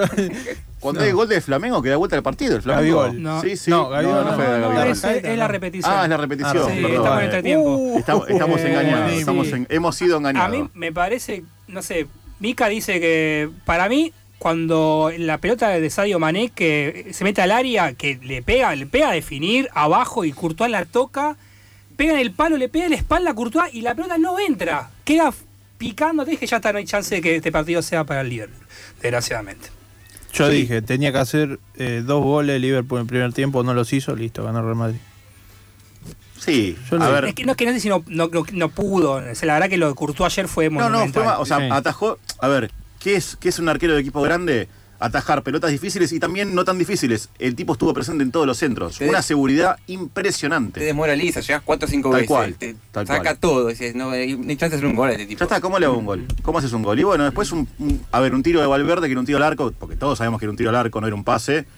Y bueno, se encuentra con la pelota Vinicius y se acabó el partido. Le podemos haber preguntado en esta entrevistada qué pensaba de las declaraciones de Federico Valverde diciendo que cambiaba a su señora esposa por ganar la. Champions League, ¿no? Otro. Después se reía como diciendo, no, fue, Ah. fue un chiste que tiré sobre el sobre la semana, porque, Eso- eso, porque, perdón, porque me pintó. Un saludo a todos los oyentes tacheros, pero que, no- que nos están escuchando, pero eso es un comentario de Raúl, Sí. tachero, 57 años. Eh, Sí, escuchamos a Babi Checopar. Votante y- de Milei y sí. escuchante hoy de Checopar, Y ¿no? fan Sí. de Cacho Castaña. Faltaba sí, que sí, diga, sí. claro, faltaba que diga la bruja, nada más. Eh, Sí, la verdad que sobre, sobre todo teniendo en cuenta que Nina Bonino dejó su carrera profesional para seguir los pasos de él, ¿no? Una, falta de reconocimiento al, rol que tiene su compañera. La verdad que me, sorprendió con la lidiandad con la que se tomaron esas Sí, declaraciones. sí, sí, pasa que son chistes ya muy arcaicos, que como el fútbol, como bien dijo Rafaela en la entrevista, como el fútbol sigue siendo un, un claustro donde el patriarcado sigue muy firme, permite este tipo de licencias, ¿no? Que sea un chiste que ya quedó obsoleto hace 30 años. Y bueno, el fútbol muere por estas cosas y también por los resultados de 55 a 1, que, no sé, ya es un desastre de que te ganen por una, dos o tres cabezas.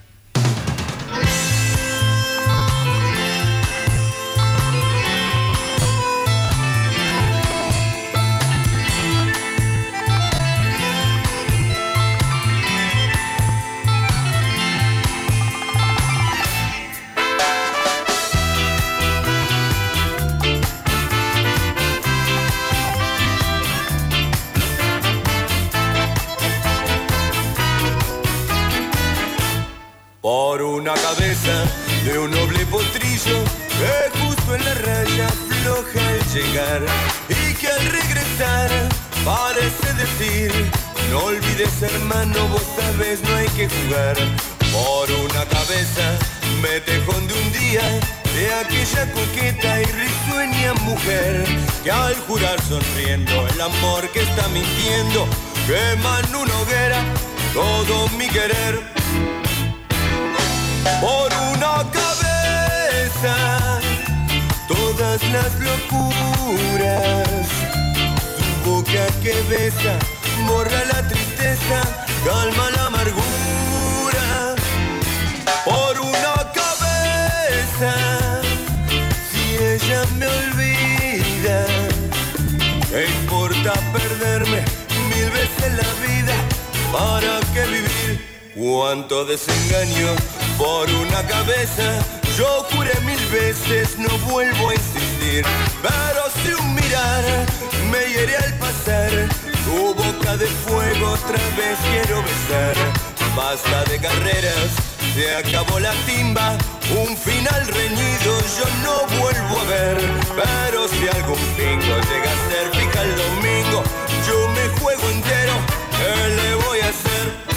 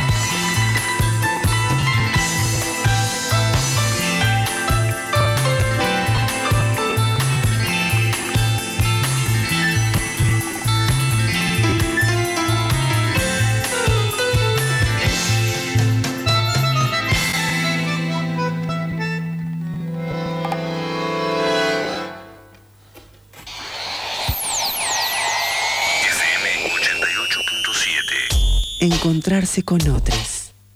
Derrocar lo instituido.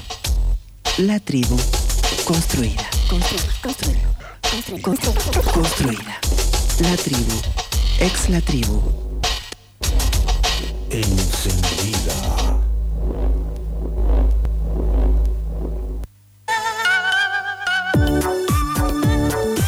Inicio de espacio publicitario.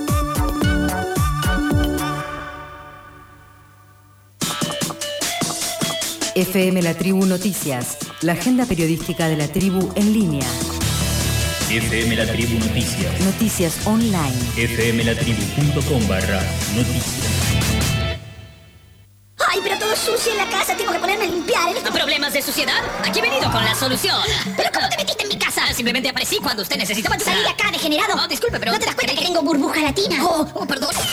Desde 2002 producimos y distribuimos artículos de limpieza y tocador. Detergente suavizante, jabón líquido para manos, limpia vidrio, limpia baños, desodorante para piso. burbujalatina.yahoo.com.ar Facebook Burbuja Latina Cooperativa o visita www.burbujalatina.org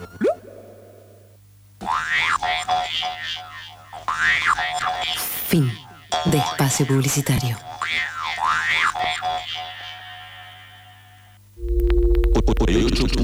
de frecuencia modulada estereofónica. Si tuviera que, que reducir la imagen del sistema capitalista, entre otras muchas que se podrían elegir, pero por elegir una, ¿cómo es que actúa? Es como la rueda de un hámster. El hámster se despierta, está la rueda y empieza a moverse.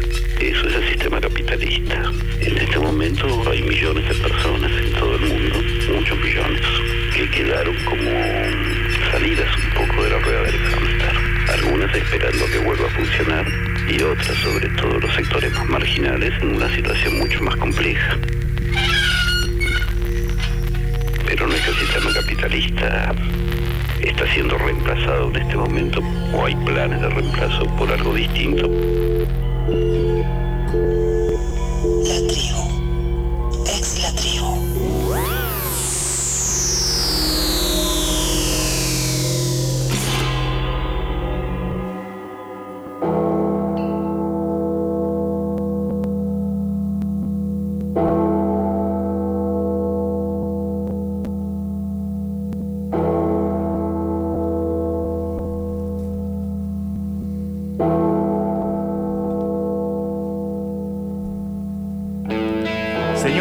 Señores.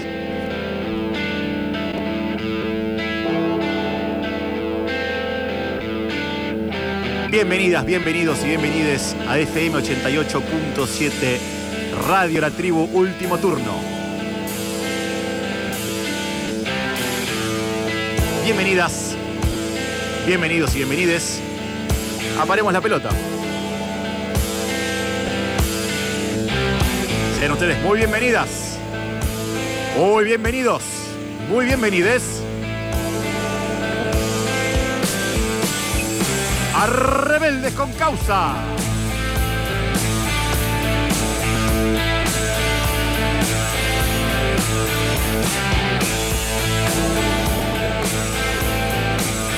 Lean, hoy te veo emocionado porque es- hoy es un rebelde con causa especial. Estoy emocionado, pero a la vez estoy perplejo porque estoy saliendo, ve- veo salir al Flamengo del vestuario y es como veo salir un equipo de Europa, es como salir Ah, al sí, sí, Chelsea, sí. ¿no? Y encima en el Maracaná, para, para colmo de todo. Macará que no está lleno, ¿no? Para demostrar un poco lo grande que es ese estadio, ¿no? Sí. Sí, Mica, la verdad que es un.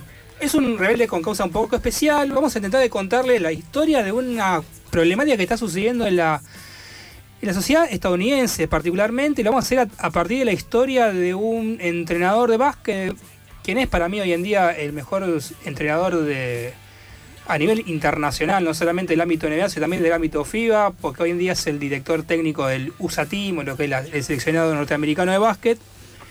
Pero vamos a viajar bastantes años en el tiempo, vamos a ir al 15 de septiembre de 1791, y esa fecha particular, en un estado, un estado norteamericano incipiente que había nacido hace 15 años atrás, se sanciona o se realiza la segunda enmienda a la Constitución Nacional de aquel país, donde se establece la libertad individual para que cada ciudadano norteamericano pudiera adquirir y portar armas de manera legal, ¿no?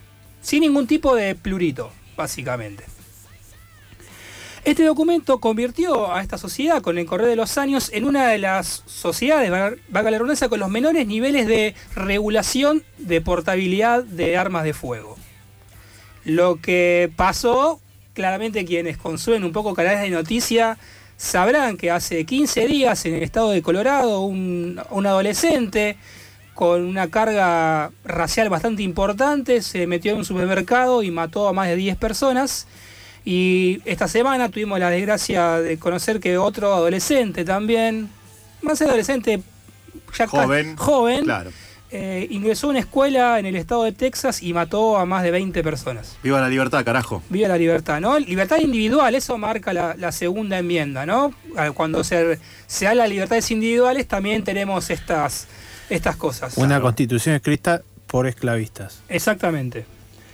Quien dijo basta esta semana y convirtió la problemática en el centro, eh, en el centro de una conferencia de prensa eh, que estaba destinada realmente a hablar más de temas basquetbolísticos.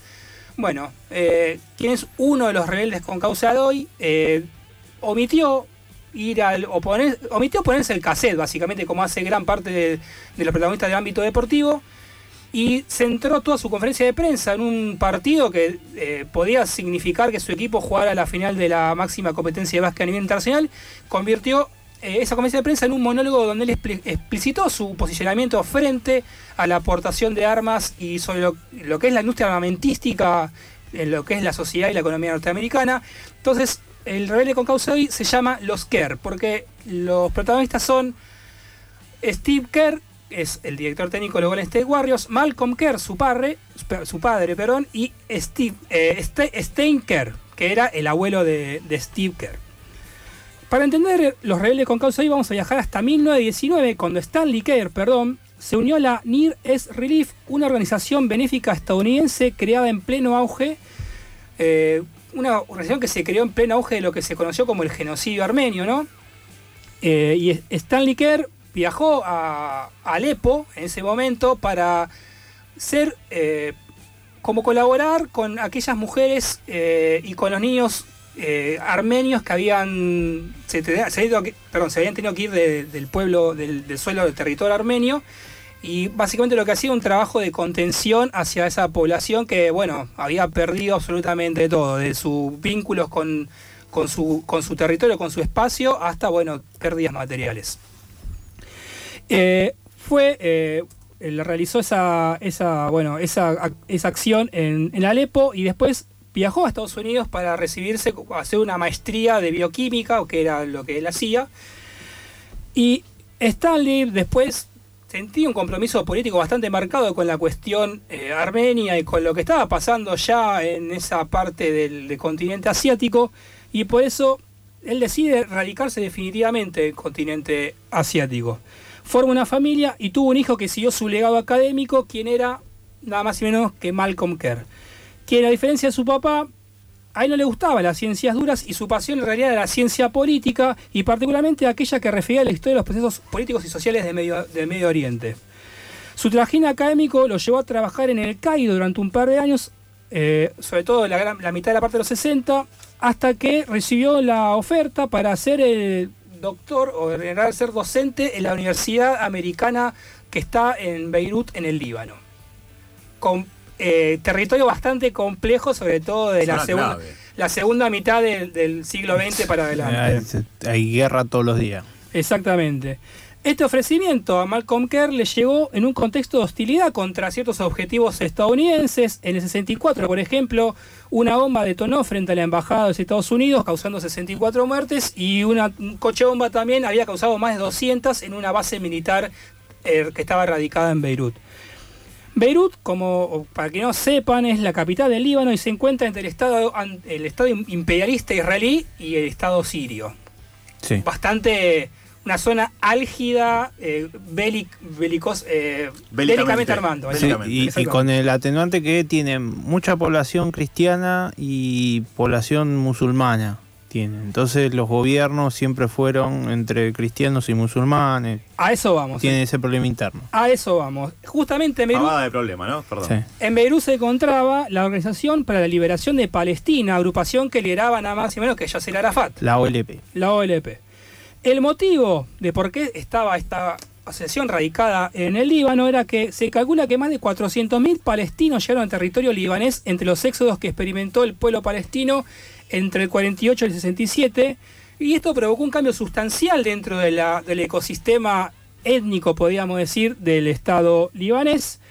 A partir de ese momento, la población musulmana se convirtió en la mayoría dentro de la sociedad libanesa que, como Ale bien dijo, estaba compuesta gran parte por eh, un pueblo cristiano y pueblo musulmán. Esto devino que en 1975 se estall- estallara una guerra civil religiosa entre la población cristiana, que era la élite política de aquel momento, y el pueblo musulmán que buscaba tener representatividad dentro del gobierno libanés. Los conflictos bélicos siempre permiten la intromisión de otros estados que se, se autodenominan los regentes de la libertad, o sea, Estados Unidos y sus aladides de la OTAN, Israel uno de ellos claramente, y debido a la cercanía que había entre el Líbano e Israel, las Fuerzas Armadas israelíes usurparon y empezaron a, a- a cometer ciertos actos característicos del, del- No te lo puedo creer. del ejército israelí, ¿no? Es En- mentira, debe ser mentira. Eh, y viste, como siempre, roban una parte del territorio, robaron los Altos del Golán, que está ahí al lado del Líbano, pero es de Siria. Eh, sí, han robado territorio libanés también. Entre el 79 y el 82, los servicios secretos israelíes llevaron a cabo una campaña a gran escala de atentados con coches bomba que causaron la muerte de cientos de palestinos y libaneses, en su mayoría civiles. Y era muy, muy, no es loco, pero muestra un poco la perversidad que tienen determinados líderes eh, militares, porque decía que lo que ellos querían era generar pánico entre la sociedad libanesa. A, a partir de estos actos. Sí, sí, el famoso terrorismo, ¿no? No sé si terrorismo de Estado del, del Líbano en sí, pero sí instaurar el terrorismo a través de la violencia militar. Exactamente. Nada nuevo bajo el sol, eh, por lo menos en. Israel. Nada nuevo. Y este escenario, el compromiso de Malcolm Kerr con el pueblo libanés creció tanto que en 1982, por ejemplo, permitió que los residentes libaneses usaran edificios vacíos de la Universidad Americana de Beirut para evitar el inminente ataque israelí en el oeste de la capital libanesa. Cuando los oficiales israelíes exigieron que Kerr les permitiera in- inspeccionar la universidad en busca de posibles terroristas, Kerr se negó a lo que les dijo a los miembros del, del ejército israelí, no hay terroristas en el campus. Si estás buscando terroristas, busca en tu propio ejército que son los que están destruyendo a Beirut. Eso fue lo que le dijo Malcolm Kerr, el papá de Steve Kerr, o uno de los dos protagonistas de hoy, a una máxima representante del ejército israelí en pleno ocupación israelí del pueblo, del territorio palestino. Hablando en criollo, unos testículos de platino, ¿no? Exactamente. Dos años después, mientras bajaba de un ascensor dentro del campus, dos hombres por la espalda le ponían punto final a su vida de dos tiros en la nuca a Malcolm Kerr. Encima por la espalda, bien cobarde, ¿no? Y, de- y ahí empiezan a hacerse un poco las, las, las conspiraciones, ¿no? Porque eh, hay periodistas argentinos especializados en básquet, no voy a dar nombres, que tienen la entereza o la, los pocos datos para aseverar de que el atentado lo, lo- lo realizó Hezbollah cuando hay ningún dato empírico que compruebe esto y está y los rumores por lo general dicen que esto fue una un hecho que lo llevó a cabo el ejército israelí. ¿Qué, qué, qué- perdón, ¿qué periodista dice, dijo Eh, eso? no, Julián Mozo, sí. Eh, Mirá, que escribe para Infobae, 12. que escribe para Infobae también, ¿no? Que se tiene un poco su liqueo con el sionismo, ¿no? Sí, sí, Sí, pero igual también saca notas en página 12. Sí, eh, sí, Julián bueno. Sí, de hecho, eh, la, la hay- mayoría de eh, son de él. Hay mucha gente del palo que, que tira para Israel. Sí, sí, bueno, tenemos servicios también en el palo, ¿no? Como Horacio Sí. Berruisky, por ejemplo. También, Exactamente. Bueno, eh, lo que quisieron lograr, en mi caso particular es lo que estoy diciendo, el ejército israelí a matar a Malcolm Kerr no lo pudieron lograr porque Malcolm Kerr dejó una serie de legados, entre ellos quien está hoy eh, como director técnico de los Golden State Warriors, que es Steve Kerr, que es eh, el último hijo varón y que nació un 27 de septiembre del 65 en pleno territorio libanés, pero que rompió un poco el legado académico de su papá porque él claramente no siguió los pasos eh, universitarios ni de su abuelo ni de su padre, sino que se volcó al deporte.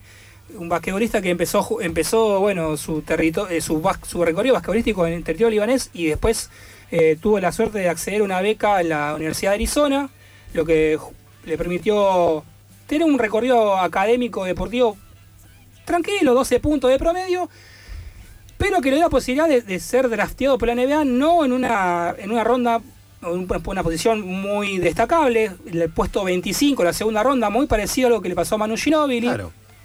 Eh, A veces, a veces el puesto, lo podés decir vos, ¿no? Pero digo, a veces el puesto más alto no es el que te hace ser el mejor en el draft. No, de hecho, el, el- último vez es eh, MVP de la NBA fue seleccionado en la segunda ronda. la- Nikola. Jokic. Igual lo, lo que también quería aclarar, a propósito de lo que decís, es que no hizo una gran carrera académica porque no se dedicó específicamente a la academia, pero cabe aclarar que una de las ventajas, podemos decir, en Estados Unidos, por lo menos, es que para acceder al deporte de elite también tenés que ir sí o sí a la universidad. Sí, sí, de hecho em, eh, se pide también, a- depende de la universidad que quienes puedan terminen con sus estudios universitarios. De hecho, Stephen Curry, que es el base de los Golden State Warriors, se recibió hace poco de sociólogo.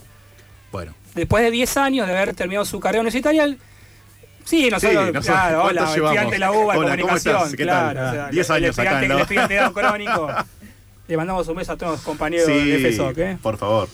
Bueno, un Steve Kerr empezó su, su recorrido basquetbolístico profesional juan- eh, draft- siendo drafteado en realidad por el, el equipo de la franquicia de su estado, o sea, el estado de Arizona, los Phoenix Suns. Tuvo un año, no le fue muy bien y fue a jugar a Cleveland, que es ahí donde pudo empezar a, a mostrar los vestigios de lo que hace, su carrera deportiva, eh, toda la carrera, valga la redundancia, que es ser uno, para mí, de los mejores tiradores de triple de la década de los 90, pero como mínimo. Eso le permitió que se construyera, perdón, que construyera una, una cierta imagen como tirador, lo que le permitió que en el 93 llegara la culmine de su carrera basquetbolística, que es eh, haber sido partícipe de los- del tricampeonato de los Bulls de Jordan. De hecho, hay, una, hay una- un momento particular de la serie final contra Utah, la primera, que es eh, Michael Jordan armando una jugada y diciéndole vos quédate ahí que yo te voy a dar para que vos tires. Eh, Es, lo que pasa, si le dan una Se ven de las das, ¿no? se vende las danzas, exactamente. Y mira, vemos un gol de Flamengo en este momento. Lo da vuelta el Flamengo, vuelta. efectivamente lo, lo vaticiné yo, eh, no fui falso profeta esta vez. Bueno, la mano de, de- de Michael Jordan, de Phil Jackson, que también fue como un formador más social político. Phil Jackson, para quienes no vieron de las Dance, una persona que estaba muy arraigada a las costumbres eh, o los pueblos eh, originarios de Estados Unidos, ¿no? Muy, muy linkeado con el Midwest norteamericano y con todas las, la- las etnias que vivieron en ese Los territorio. Cherokee, ¿no? Los exactamente, indios. exactamente. Claro.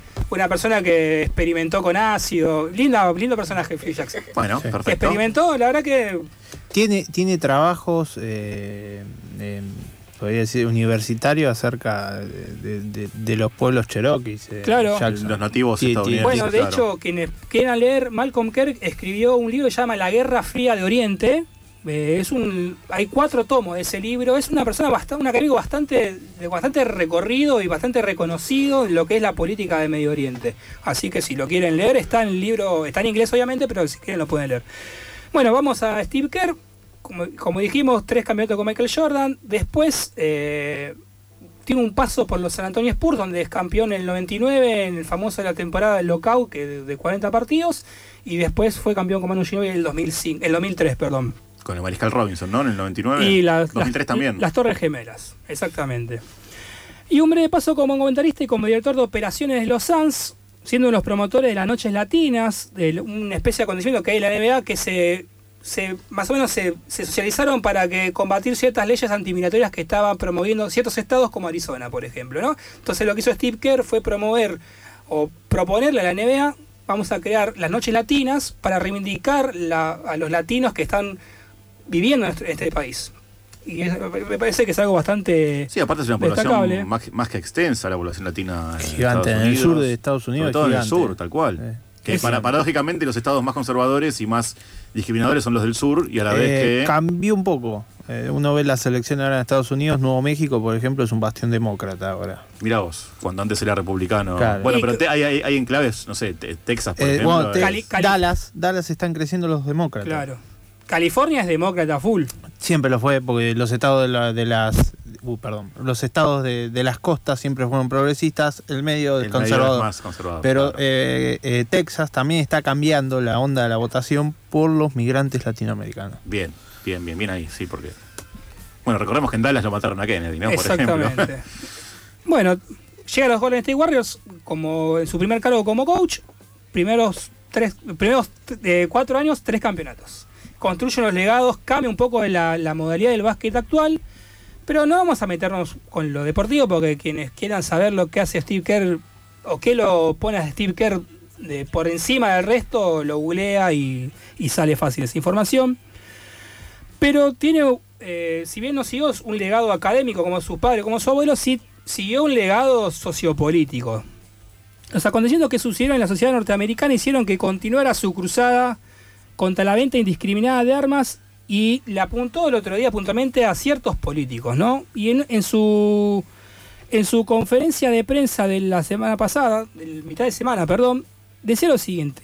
Necesitamos líderes elegidos que estén dispuestos a valorar la vida humana sobre sus propios trabajos y sus contribuciones a la NRA, que es la Asociación Nacional de Rifle, ¿no? Que es un poco quien banca eh, que la ley de armas, la segunda enmienda no se voltee, hablando en criollo.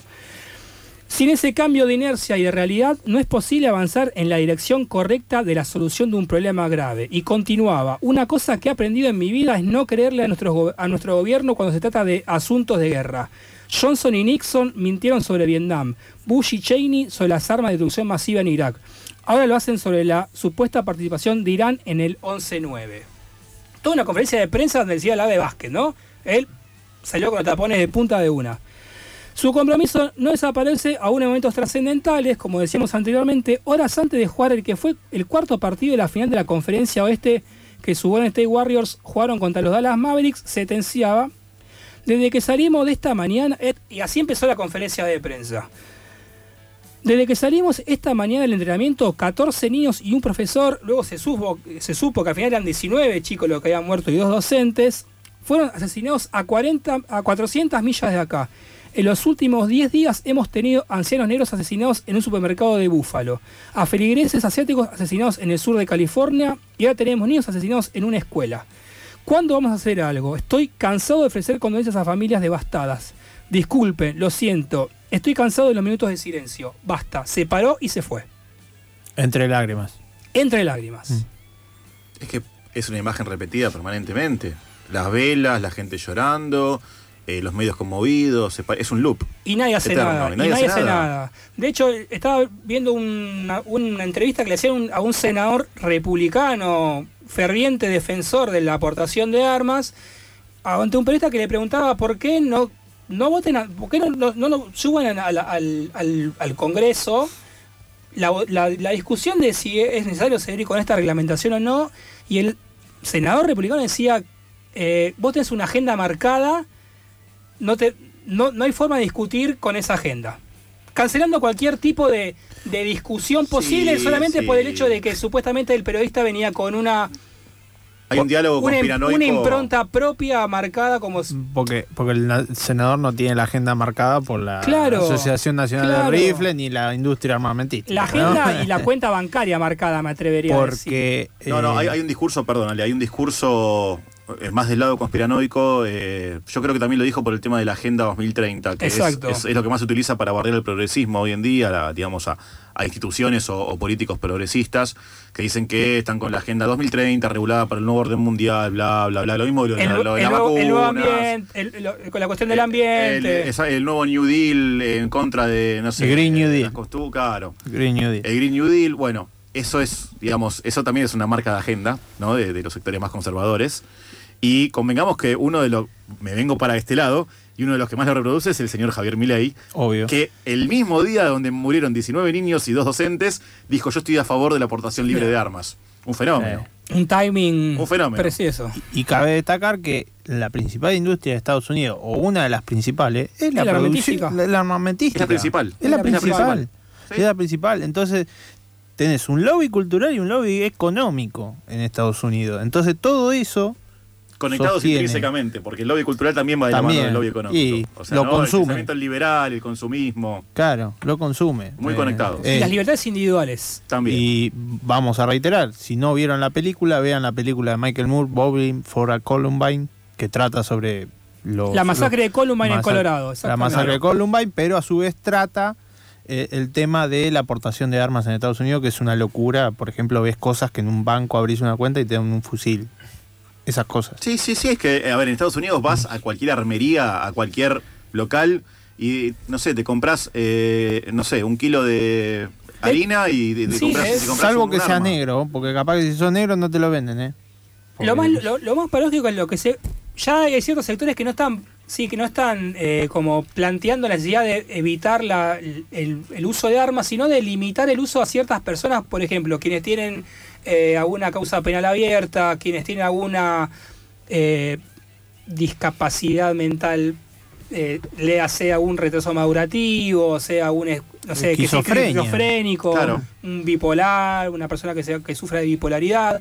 Y quienes son quienes hacen el lobby cultural y económico a favor de la aportación de armas eh, cancelan esa discusión. Y creo que un poco lo que hace a Steve Kerr y a su padre y a su abuelo es un legado de lucha y el caso puntualmente de Steve Kerr es ser- siendo uno de los máximos representantes de una liga que comercialmente mueve millones, que es parte de ese lobby cultural al menos, eh, siendo el, el- principal y el de entrenador de la selección de Estados Unidos de, Estados Unidos de básquet, que suspenda su o ponga en suspenso o en suspensión cuestiones particulares de su, de su cotidianidad, como es el ámbito deportivo, para manifestarse políticamente ante una problemática social trascendental como es la los casos de bueno de matanzas en las, en los- en las escuelas o en cualquier lado de Estados Unidos, porque ya con lo que pasó en Baltimore vimos que no solamente es en escuelas, sino que puede pasar en un supermercado incluso. Es que tenemos mínimo tres o cuatro, no quiero tirar un número así nomás, pero tenemos tres Por o mes. cuatro por año. Por Sí, mes, sí. te diría. Eh, por mes, o sea, sí, asesinatos sí, pero digo, tres o cuatro eh, masivas, ¿no? De mucha gente muerta por año. Acá no salió, pero el otro día, hace un 10 días, en Miami también hubo, en el medio de la playa se agarraron los tiros. Sí, o entra a un kiosco, una sinagoga y... y, y Ojalá así- hayan sido eh, argentinos que van a Miami y gusanos de, de Cuba. Estamos al aire, Ah, ah, perdón, al lo aire. dije, lo Estamos pensé. al aire, Disculpen, estamos eh. al aire. Perdón. Pero mm, sí, es, es una locura lo que viven. Y, y el, la, anterior, la, la anterior persona que había masacrado gente en un supermercado lo había filmado por, Por Twitch, en vivo. Parecía una sesión de Counter Strike, pero con gente Sí, lo real. vi, lo vi, lamentablemente lo vi y realmente parecía un Counter Strike, o sea, parecía un. GTA, una cosa así, es una locura. La es- esa imagen de esa persona rematando a gente en el piso, la verdad que es increíble. Me, me pregunto, ¿no? Nosotros que estudiamos comunicación, ¿qué tipo de reglamentación podemos poner en, en la discusión pública para que estas cosas no se, no se pueden visibilizar así como Acá vienen los aladíes de Internet diciendo que eh, Internet es un ente autónomo, un, un, Sí, así con- no un contexto de libertad total y así no va. Y encima, libertad no hay. Y repito, lo que dijo una docente nuestra, en, eh, en, en aras del multiculturalismo se, se han permitido un sinfín de masacres. Eh, Y, y una gran mentira lo de la libertad de Internet. Eh, es la libertad del dueño de- del proveedor de, de- De de los datos, de los algoritmos. de los, de los servidores y, y del dueño de las redes Sí, sociales. aparte, Internet también No, incluye no. la Deep Web, que ahí se venden armas, Se se, vende venden cualquier cosa, órganos, pero el- infantil, claro, Eh, eh, trata. pero, a ver, Internet, eh, el día que te apagan el. te bloquean la ISP, no tenés más Internet. Así que no es que es hiper libre. Te bloquean la ISP y ya está. Me acuerdo, bueno, perdón eh, la interrupción, pero No, no, cuando no, no, sacás, no, no. sí, pará, que estaba muy entretenido el debate. Cuando le- el Twitter de a, a Donald Trump le, le- como que le, le- le quiso bloquear la cuenta, o sea, sí, se la bloquearon. o sea, al pre- sí. al- a la persona quizás más poderosa de la- del, del mundo en su momento, Twitter, a- aparentemente eh, para la libertad de expresión, una de las plataformas líderes, silenciando al, a mayor, al mayor presidente de la potencia número uno del mundo. Sí, supuestamente Elon Musk compra Twitter para habilitarle la cuenta de vuelta a Trump. Pero Sí. bueno, eso fue todo un. Y para, y para eh, comercializar determinadas cosas dentro de Twitter. ¿no? Claro. Ciertas cosas que hoy son gratis dentro de la plataforma, bajo la gerencia de Elon Musk, ya no serían de todo gratuitas. Pasa que Elon Musk no llega a fin de mes, por eso, Le cuesta, eh, por sí, eso sí, le este, cuesta. eh, tiene que no le puede negocios. cargar, le tiene que poner gas al Tesla. No, si hablamos, si hablamos de nuevo orden mundial, Elon Musk es como el pope que Sí, sí, va sí, por la supuesto. punta de lanza, ¿no? Ahora, eh, refiriéndome a lo que decía Nacho, de la persona más poderosa del mundo, ¿no? A nivel político-económico, que es el presidente de Estados Unidos, esta misma semana que pasó la masacre esta de, en Texas, el presidente de Estados Unidos, Joe Biden, dijo, hay que hacer algo con el tema de la aportación de armas. Sos el presidente de Estados Unidos. estamos ¿Cómo- albertizando al ¿Cómo mundo. hay que hacer algo? Estamos albertizando al mundo. ¿Cómo hay que hacer algo? ¿Me estás cargando? ¿Sos el presidente de Estados Unidos? ¿Qué- O sea, ¿quién tiene que hacer algo? Ah, está. Eh, ¿Un ente superior? Eh, eh, Biden y el presidente pueden estar en el club de los indignados, Sí. Pero- sí. porque se, indignan. Modo- después, de la- después de esa acción, no, pero Modo Alberto. sí. Dejate de joder. Está modo- en modo Alberto. Pero bueno. Es Una otra locura, una locura. Pero bueno, estamos eh, esquivando un poco el tema de, de Kerr, que, que bueno, que es un rebelde con causa. Para mí, fantástico por lo que decís vos, Lea más que nada, porque es el técnico del mejor equipo de eh, la mejor liga del mundo por lejos de básquet. Y a la vez es el técnico del mejor equipo del mundo por lejos de básquet. O sea, es el mejor técnico del mundo de básquet indiscutiblemente. Lejos. Formó parte de equipos legendarios como los Spurs, como los, los, eh, Bulls de, de Jordan. Digo, ¿cómo hacemos para que cambie esto? Mínimamente tiene que haber gente así de comprometida y así de visibilizada hablando en contra justamente de, de la, de la libre portación de armas y tratando el tema. Incluso, Eso- eso básicamente. incluso también es- uno de la- es uno de los promotores de nada, de algo que está bastante polémico, que es el uso de otro tipo de terapias que no sean las que promueven la, farma, los, la farmacología, la farmacéutica, ¿no? O sea, Steve Kerr es una persona que ha confesado que ha tenido tratamientos con cannabis medicinal y que sus resultados fueron mucho mejores que lo que él había obtenido con tratamientos comunes o en base a opiáceos o lo que sea, ¿no? Sí, sí, sí, se corre el discurso hegemónico. Exactamente. Y, y entra, entra en arenas políticas que no son cómodas para la gran mayoría de los deportistas y también es algo que lo hace un rebelde con causa. Y eso Obvio. en parte es un legado que viene de su papá y de su abuelo. Por eso los tres eran el rebelde con causa de hoy. Sí, sí, la importancia de los estudios académicos y de la formación social, cultural, política, más allá del deporte, ¿no? Y sobre todo en Estados Unidos, que es un país que el voto no es obligatorio, que la gente no se mete mucho en política, bueno, me parece que esto es clave y, es clave entender que, contrariamente a lo que te muestran los medios hegemónicos en Estados Unidos, no está todo bien.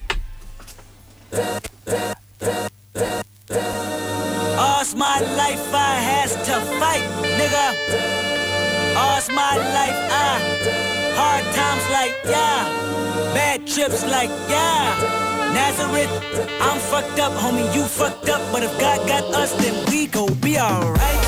Nigga, we gon' be alright. Nigga, we gon' be alright. We gon' be alright. Do you hear me? Do you feel me? We gon' be alright. Nigga, we gon' be alright. Huh? We gon' be alright.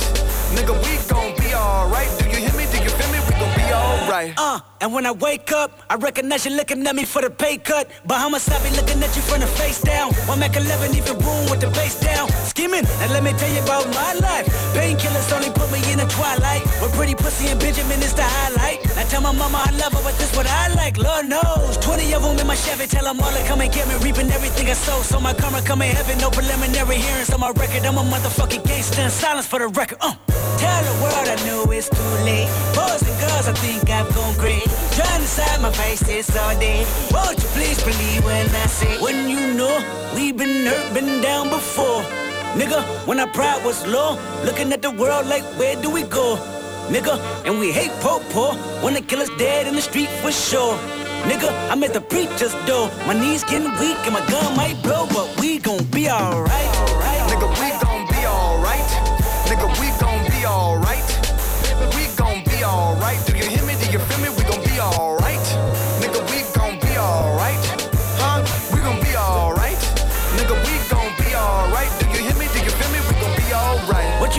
a house, you a car, 40 acres and a mule, a piano, a guitar, anything. See, my name is Lucy, I'm your dog. Motherfucker, you can live at the mall. I can see the evil, I can tell it. I know it's illegal. I don't think about it. I deposit every other zero. Thinking of my partner, put the candy painting on a Rico, digging in my pocket, in a profit big enough to feed you every day. My logic, get another dollar just to keep you in the presence of your Chico. Ah!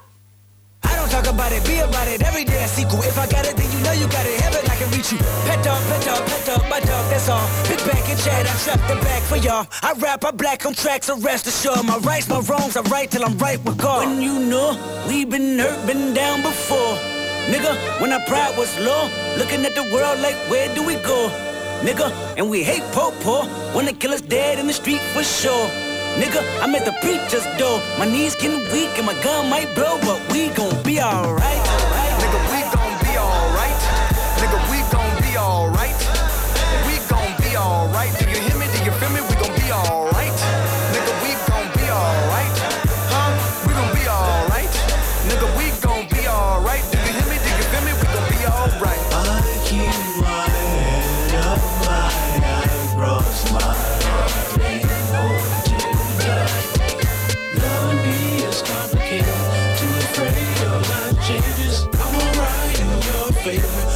Nights in my prayers.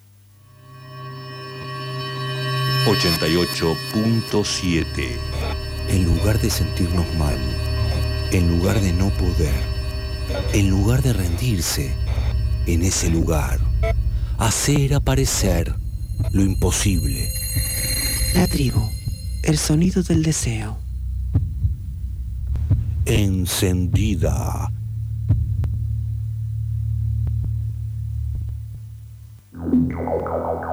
Comienzo de espacio publicitario. FM La Tribu Noticias, la agenda periodística de la tribu en línea. Noticias online. Una de nuestras consignas más fuertes, esperar también las voces de las mujeres y las identidades disidentes también, digamos, privadas de su libertad y que sus demandas históricos sean también tomados por los colectivos transfeministas. La felicidad más grande es que los senadores y las senadoras hemos logrado poner en cada una de sus bocas la palabra travesti. fmlatribu.com barra noticias. Fui 15 6710 3758. El WhatsApp de la tribu. Mensajes de voz. Informaciones. Críticas. Elogios. Afirmaciones. Comentarios. Preguntas. Soná en la tribu. Soná en la tribu. 15 6710 3758. El WhatsApp de la tribu.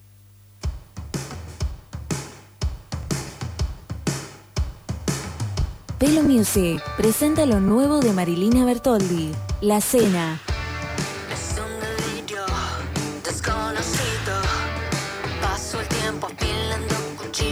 La Cena, lo nuevo de Marilina Bertoldi, disponible en todas las plataformas digitales.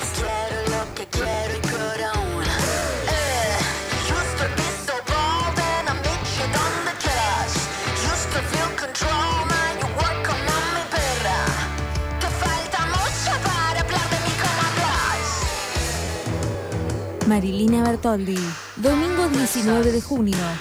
Estadio Luna Park, Buenos Aires. Entradas disponibles en Ticket Portal.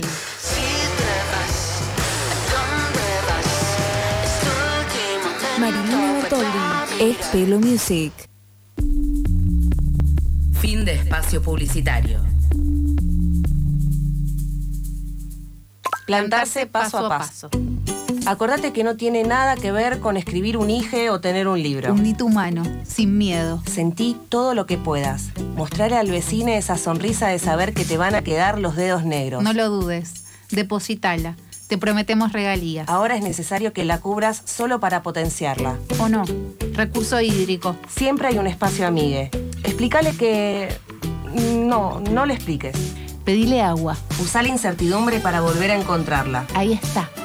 Es el momento de verterla y mirá cómo la absorbe. Levanta el cemento y sembrá tus alimentos. FM 88.7. Lo que conoces, lo desconocido, lo que está, lo ausente, lo que puede, lo que no puede más, lo que se va, lo que se viene. La tribu, el sonido del deseo. Encendida.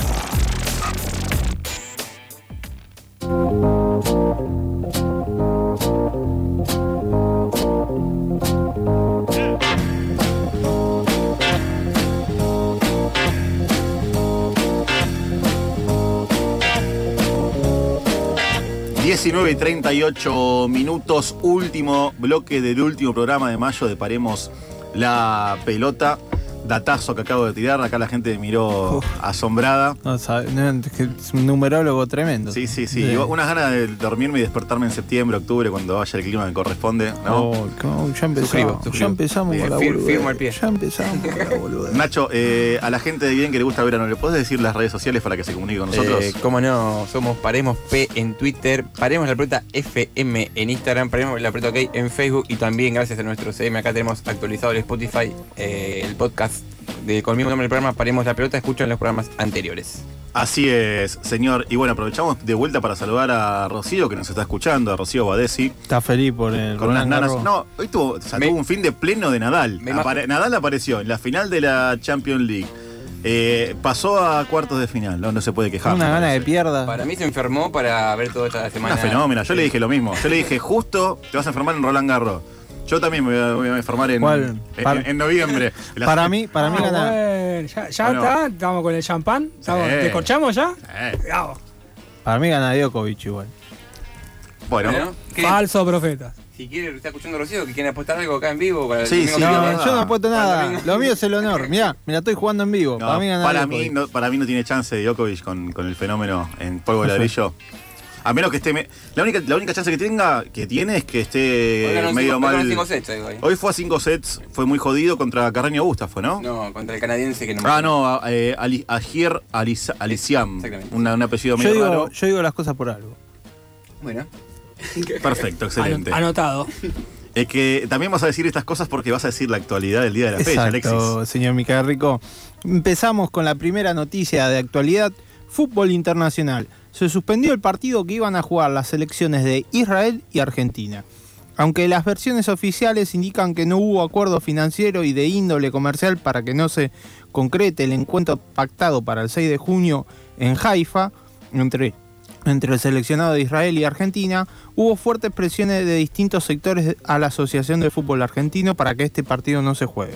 Un comunicado del Comité Argentino de Solidaridad con el pueblo palestino invitó a una manifestación a la AFA para repudiar la presencia argentina. Sabemos que acá la comunidad palestina en, en Argentina es muy grande y tenemos embajada de Palestina en, en la Argentina. Y hasta calle tenemos también, República de Palestina. Eh, República de Palestina. Por su parte, el medio Resumen Latinoamericano también informó que el Club Palestino de Fútbol de Al-Qader envió una carta escrita en, en español ingle- e inglés, esta dirigida al presidente de la AFA, Claudio Chiquitapia, y además al plantel y cuerpo técnico de argentinos. El texto circuló por algunos medios, la prensa hegemónica obviamente lo ignoró, y en uno de los párrafos dice, escribimos esta carta porque todavía estamos sufriendo pérdida de nuestro compañero de equipo, Mohamed Geneim, de 19 años. Mohamed recibió un disparo en la espalda de soldados israelíes cerca de la casa de su familia, no lejos de donde el famoso muro del apartheid de Israel atraviesa nuestra tierra, robando granjas, recursos hídricos y separando las ciudades de Palestina entre sí. Desde medios israelíes habían informado que Israel jugaría un amistoso en el mes de junio con Argentina. Este sería preparatorio para el equipo de Leo Messi antes del Mundial de Qatar. Eh, digo, es una costumbre del ejército israelí eso de disparar por la espalda. Tenemos el, el ejemplo de Malcolm Kerr. Ahora Sí. también el eh, Muhammad, el, el futbolista periodista juvenil este De- de- palestino, la- palestino. la periodista. de- Fue sí. el tiro a la cabeza, pero también, sí, a, a traición. Bien el ejército israelí, ¿eh? 10 de 10. Si siembran terror, no, no- no le va a costar tanto pegar un tiro por la espalda. El pueblo elegido, ¿no? La tierra del pueblo elegido. Sí. Mirá que van a venir los. Te van a decir. Antisemita. Un artículo de Infobae. ¿Puedo, ya que estamos, puedo recomendar la serie que está en la plataforma de streaming que empieza con la A de Yossi y le pide infiltrado. Recomiendo. Sí, eh, muy, muy recomendada Buena, por buena, buena. lados, sí. Buena, Bien, Véanla. buena recomendación. Véanla. Seguimos con más noticias. Entre, Entre Ríos, más de 600 atletas competirán en un encuentro deportivo. Será un evento para personas con discapacidad que se llevará a cabo el próximo 3 de junio en la ciudad de Gualeguay. Ya se inscribieron deportistas de entre 4 a 70 años para competir en diferentes disciplinas tales como natación, bochea, básquet, tenis de mesa, fútbol 5 y atletismo. Los jueces serán estudiantes de profesorado de educación física. La ministra de Acción Social, Marisa Paira, expresó que el evento busca generar inclusión y oportunidades para las personas con discapacidad con una convivencia plena en cada comunidad. Por su parte, la directora del Instituto Provincial de Discapacidad y PRODI, Inés Artusi, manifestó que la competencia es una respuesta a una demanda constante de las personas con discapacidad que es la inclusión deportiva, en una provincia que hace de la convivencia plena un hacer cotidiano. El decano de la facultad, Aníbal Sattler, afirmó que era necesario que el deporte tome otra potencia y esto permitirá el encuentro el mes que viene. El evento fue organizado por el gobierno provincial, la Secretaría de Deporte, el Instituto Provincial de la Discapacidad, el IPRODI, la Facultad de Ciencias de la Vida y la Salud de la Universidad Autónoma de Entre Ríos y el municipio de Gualeguay. Me gusta que incluya bocha. El... Bocha. Ah, ¿no es, no es el juego, el tradicional juego de plaza? ¿Las bochas, no es? No, bocha. Ah, ok. ¿Qué es bocha? No sé qué es. Yo escuché bochas. Acá yo pensé que eran las bochas la, la que juegan los, los abuelos.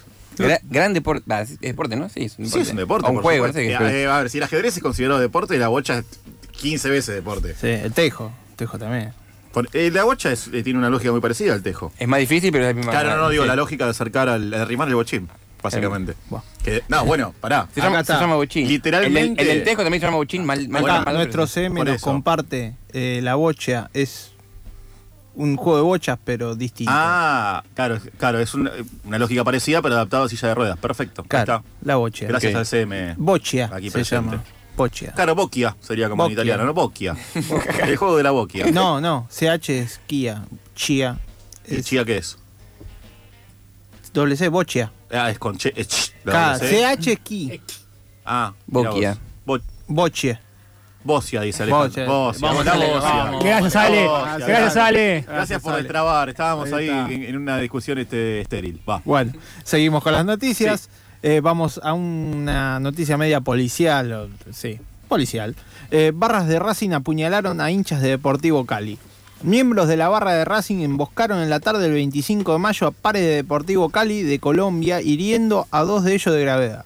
Luego de un altercado violento que se produjo en una formación del ferrocarril Roca, a la altura de la estación Herley, en el sur del conurbano bonaerense.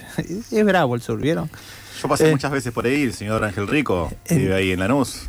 Herley, está pegado. Está linda la Hermosa estación, sí, hermosa la sí. Bueno, seguimos. De acuerdo a lo revelado por el portal Racing Maníacos, dos simpatizantes de la entidad colombiana que se hallaban en Buenos Aires por el partido de jueves pasado por Copa Libertadores ante Boca Junior fueron apuñalados y uno de ellos está en grave estado. El encuentro se produjo horas más tarde en uno de los vagones del tren del ferrocarril Roca, cuando barras, barras racinguistas irrumpieron una formación en busca de hinchas colombianos, a los que atacaron con elementos contundentes de facas botellas.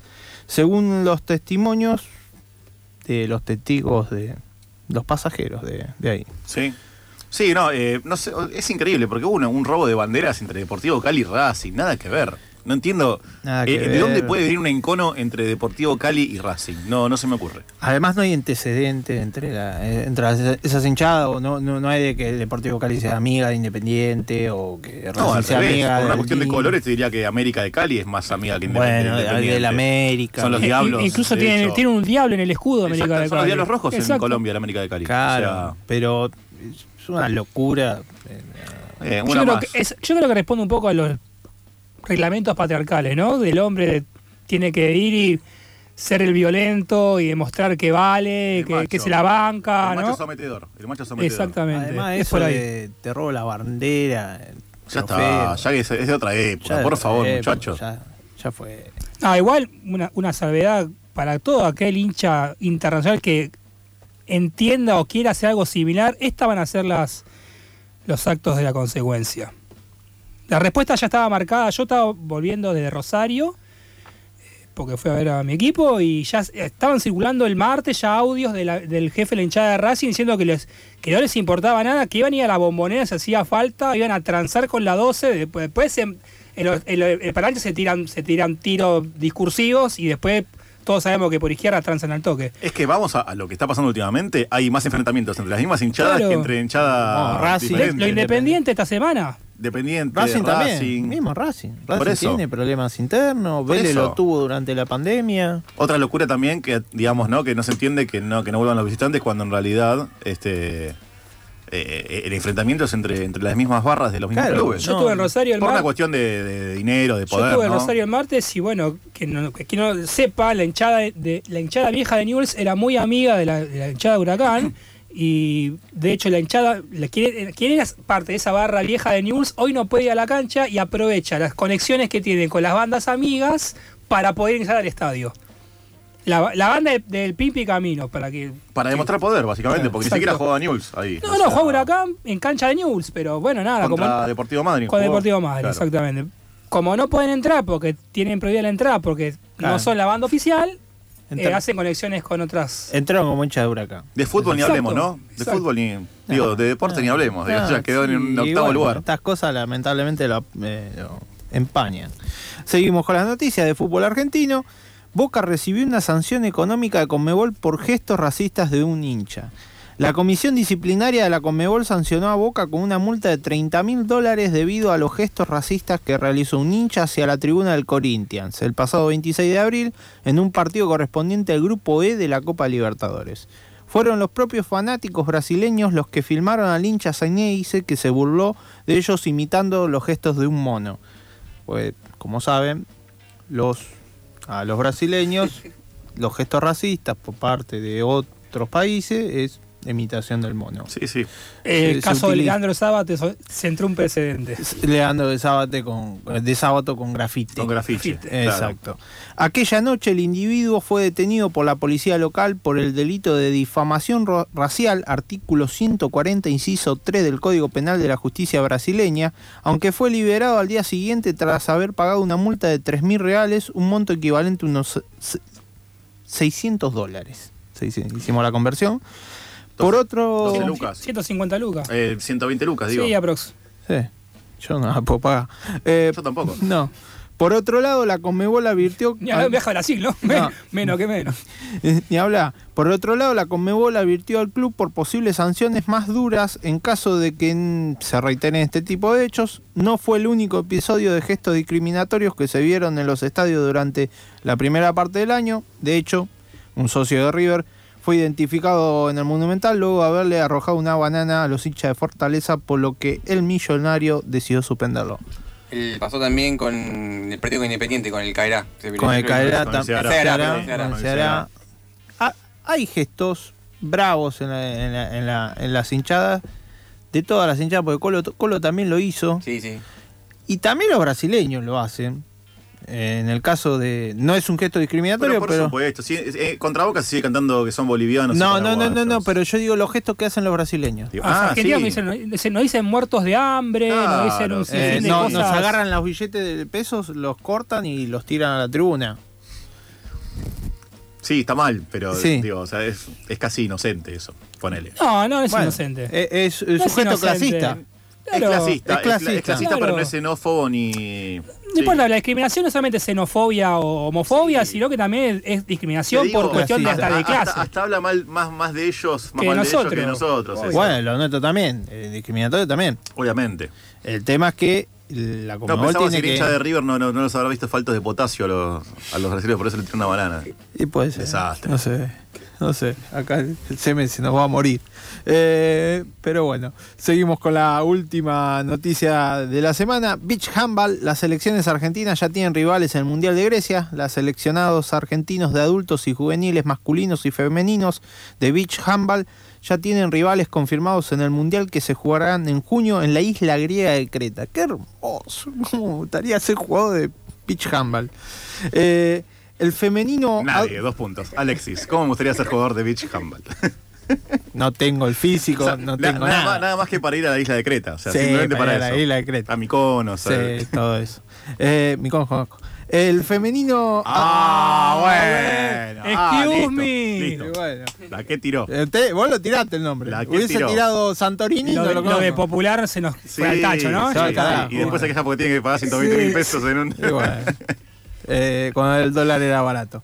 Eh, el femenino adulto integrará el grupo C con Países Bajos, Uruguay y Australia, mientras que el masculino participará en el A con Grecia, Estados Unidos y Puerto Rico, comunicó oficialmente la Confederación Argentina de Handball. Los femeninos juveniles jugarán el grupo C con Alemania, Francia, Rumania y a su vez los masculinos integrarán el D con Ucrania, Alemania y Uruguay. Los juveniles competirán desde el 14 al 19 de junio y los adultos del 21 al 26. La selección argentina femenina tiene como antecedentes la medalla de plata que obtuvo en los World Games of World Club Polonia, World Club se llama el lugar, y en los Juegos Olímpicos de la Juventud del 2018 en Buenos Aires conquistaron la presea de oro. En 2019 también las femeninas fueron oro en los Juegos Sudamericanos de Playa en Rosario. En 2020 2022 en los torneos Sur-Centro, juveniles femeninos y masculin- masculinos ganaron el oro y plata respectivamente. Y en los Juegos Su- Suramericanos Juveniles de Rosario, ambos combinados se quedaron con el oro. Venimos. Una generación promisoria, parece, Eh. de beach la Tiene verdad. pinta. Tiene Sí. pinta. Acá me aporta el señor Ángel Rico en cuanto al conflicto de entre Racing y Cali. Parece que una de las facciones de la barra de Racing hizo pacto con la hinchada de Deportivo Cali para que le roben la bandera a la otra facción. O sea que el conflicto entre dos bandos en realidad surge de un conflicto interno, lo que Interno. hablábamos recién. Sí. ¿no? Que ya se, eh, se- se enfrentaron a tiros, hubo varios conflictos últimamente con, la- con las barras de Racing. Sí, vea, incluso no sé si tenemos- son las viejas Racing Stone y la Guardia Imperial. Claro, de esas. exactamente, exactamente, es, por ahí. Eh, qué sé yo, son, son cosas ochentosas Claro, y nosotros te- noventosas, tenemos pero- el acontecimiento hace un par de años el hincha Racing que se mueve la- en la sede de Villa del Parque, Claro, aparece asesinado, periodista, periodista partidario de aparece Racing. muerto dentro de la sede. Sí. Un silencio. En Vélez apareció un muerto adentro de la cancha, Exacto. entre banderas, que vos decís, Claro. ¿se habló de eso? No se Ah, habló de un acto cuasi mafioso. Yo meto una pastillita de actualidad y algo que pasar un ratito. Ju- Nueve y media juegan el séptimo partido de la final del Este. Miami Heat, Boston Celtics. Si le quieren ver básquet o no vieron básquet nunca, miren ese partido porque la serie fue una de las mejores series que yo vi en los últimos tiempos y el séptimo promete ser eh, hablando en criollo a todo culo, así que esperemos que lo vean. Ahí está. Listo. Y a ver, volviendo al boxeo, eh, se confirmó para septiembre la pelea entre Canelo y Golovkin, la tercera. ¿Cómo, ¿Cómo salieron las dos anteriores? La primera fue empate Y ganó colores la segunda. y la segunda ganó mm, mm, el Canelo. Canelo, el Canelo, perfecto. Por puntos. Dos peleones tremendos. Bien, perfecto. Y el próximo domingo también tenemos eh, Argentina Historia, está confirmado que se juega. El domingo 5 de junio no está confirmado el estadio, pero tenemos escaloneta por dos. El miércoles con Italia y el domingo con eh, Estonia. Excelente. Yo lo que quería agregar antes de irnos un poquito, eh, volviendo al tema de, la salud mental en el, deporte, que varias veces lo hemos tocado acá, y yendo al tenis, eh, y vamos a cerrar con tenis también en homenaje a nuestra compañera, que ya volverá con nosotros este, la, semana que viene, lo que pasó con Simona Halep, la tenista rumana, que jugando la segunda ronda de Roland Garros, iba ganando 6-2 el primer set, y perdió 6-2, 6-1 el segundo y el tercero, pero eh, la merma de su juego no se debió a nada estrictamente deportivo, sino que tuvo que ver más que nada con un ataque de pánico que tuvo. Lo dijo, ¿no? Eh, otra vez volvemos al tema de las presiones en el deporte, ¿no? Sobre todo en el deporte de elite. Eh, esa sensación de que tenés que ser el mejor, de, exigir- de, este, de exigirte todo el tiempo a nivel no solamente físico, sino también mental. Me parece que lo que está pasando en el tenis está pasando mucho esto, ¿eh? Eh, recordemos. Naomi Osaka. La ex. Claro, Naomi Osaka, la ex número uno del mundo, eh, eh, Swiatek, que era la que se retiró. Sí. Eh, y, y Gaciot- y Gaciotec- no, no era Iga Swiatek, la, la que era número uno, no, Ashley Barty, ahí está. Ah. Sí, sí, Ashley. Ashley Barty, que Sí. se retiró siendo número uno del mundo porque ya no quería sufrir más las presiones del mundo del Claro, tenis. Claro, yo creo que pega mucho porque es un deporte individual. Seguro. Realmente el deporte individual recae todo sobre vos. En un deporte colectivo, capaz que se dispersan las sí, presiones pero aparte un yo creo que hoy en día por suerte está más visibilizado el tema de, de- de la cuestión de la salud mental, ¿no? Mm. Porque antes, a ver, tengo dos ejemplos claros del tenis masculino. Uno es eh, Andre Agassi, que siempre Sí. dijo que no le gustaba jugar al tenis, que para él era, una, una- era mucha presión. Bueno, Rocío leyó el libro, que lo recomendó, ahí están con más detalles el asunto. Y otro es eh, Gaudio, acá, Sí, en Argentina, que la pasaba mal. Eso de la estoy pasando mal, más allá de que uno se ría porque es era una manera de algo medio divertido. eh, digo, la, la- la pasaba mal en serio, o sea, te sentís mal. Tenés un ataque de pánico, tenés un ataque de ansiedad. Eh, así que bueno, otro caso más, en este caso Simona Halep, eh, es para revisar un poquito, nada más, y sobre todo en el tenis que está surgiendo demasiado últimamente. Ya sin más, nos despedimos, nos percibimos el domingo que viene aquí por el FM 88.7 Radio de la Tribu. Gracias por estar, gracias por venir. Como quien dice, mi nombre es Micael Rico, esto es Paremos la Pelota, y ustedes ya saben, la pelota a veces hay que pararla, pero siempre, siempre sigue rodando. Muy, pero muy buenas tardes.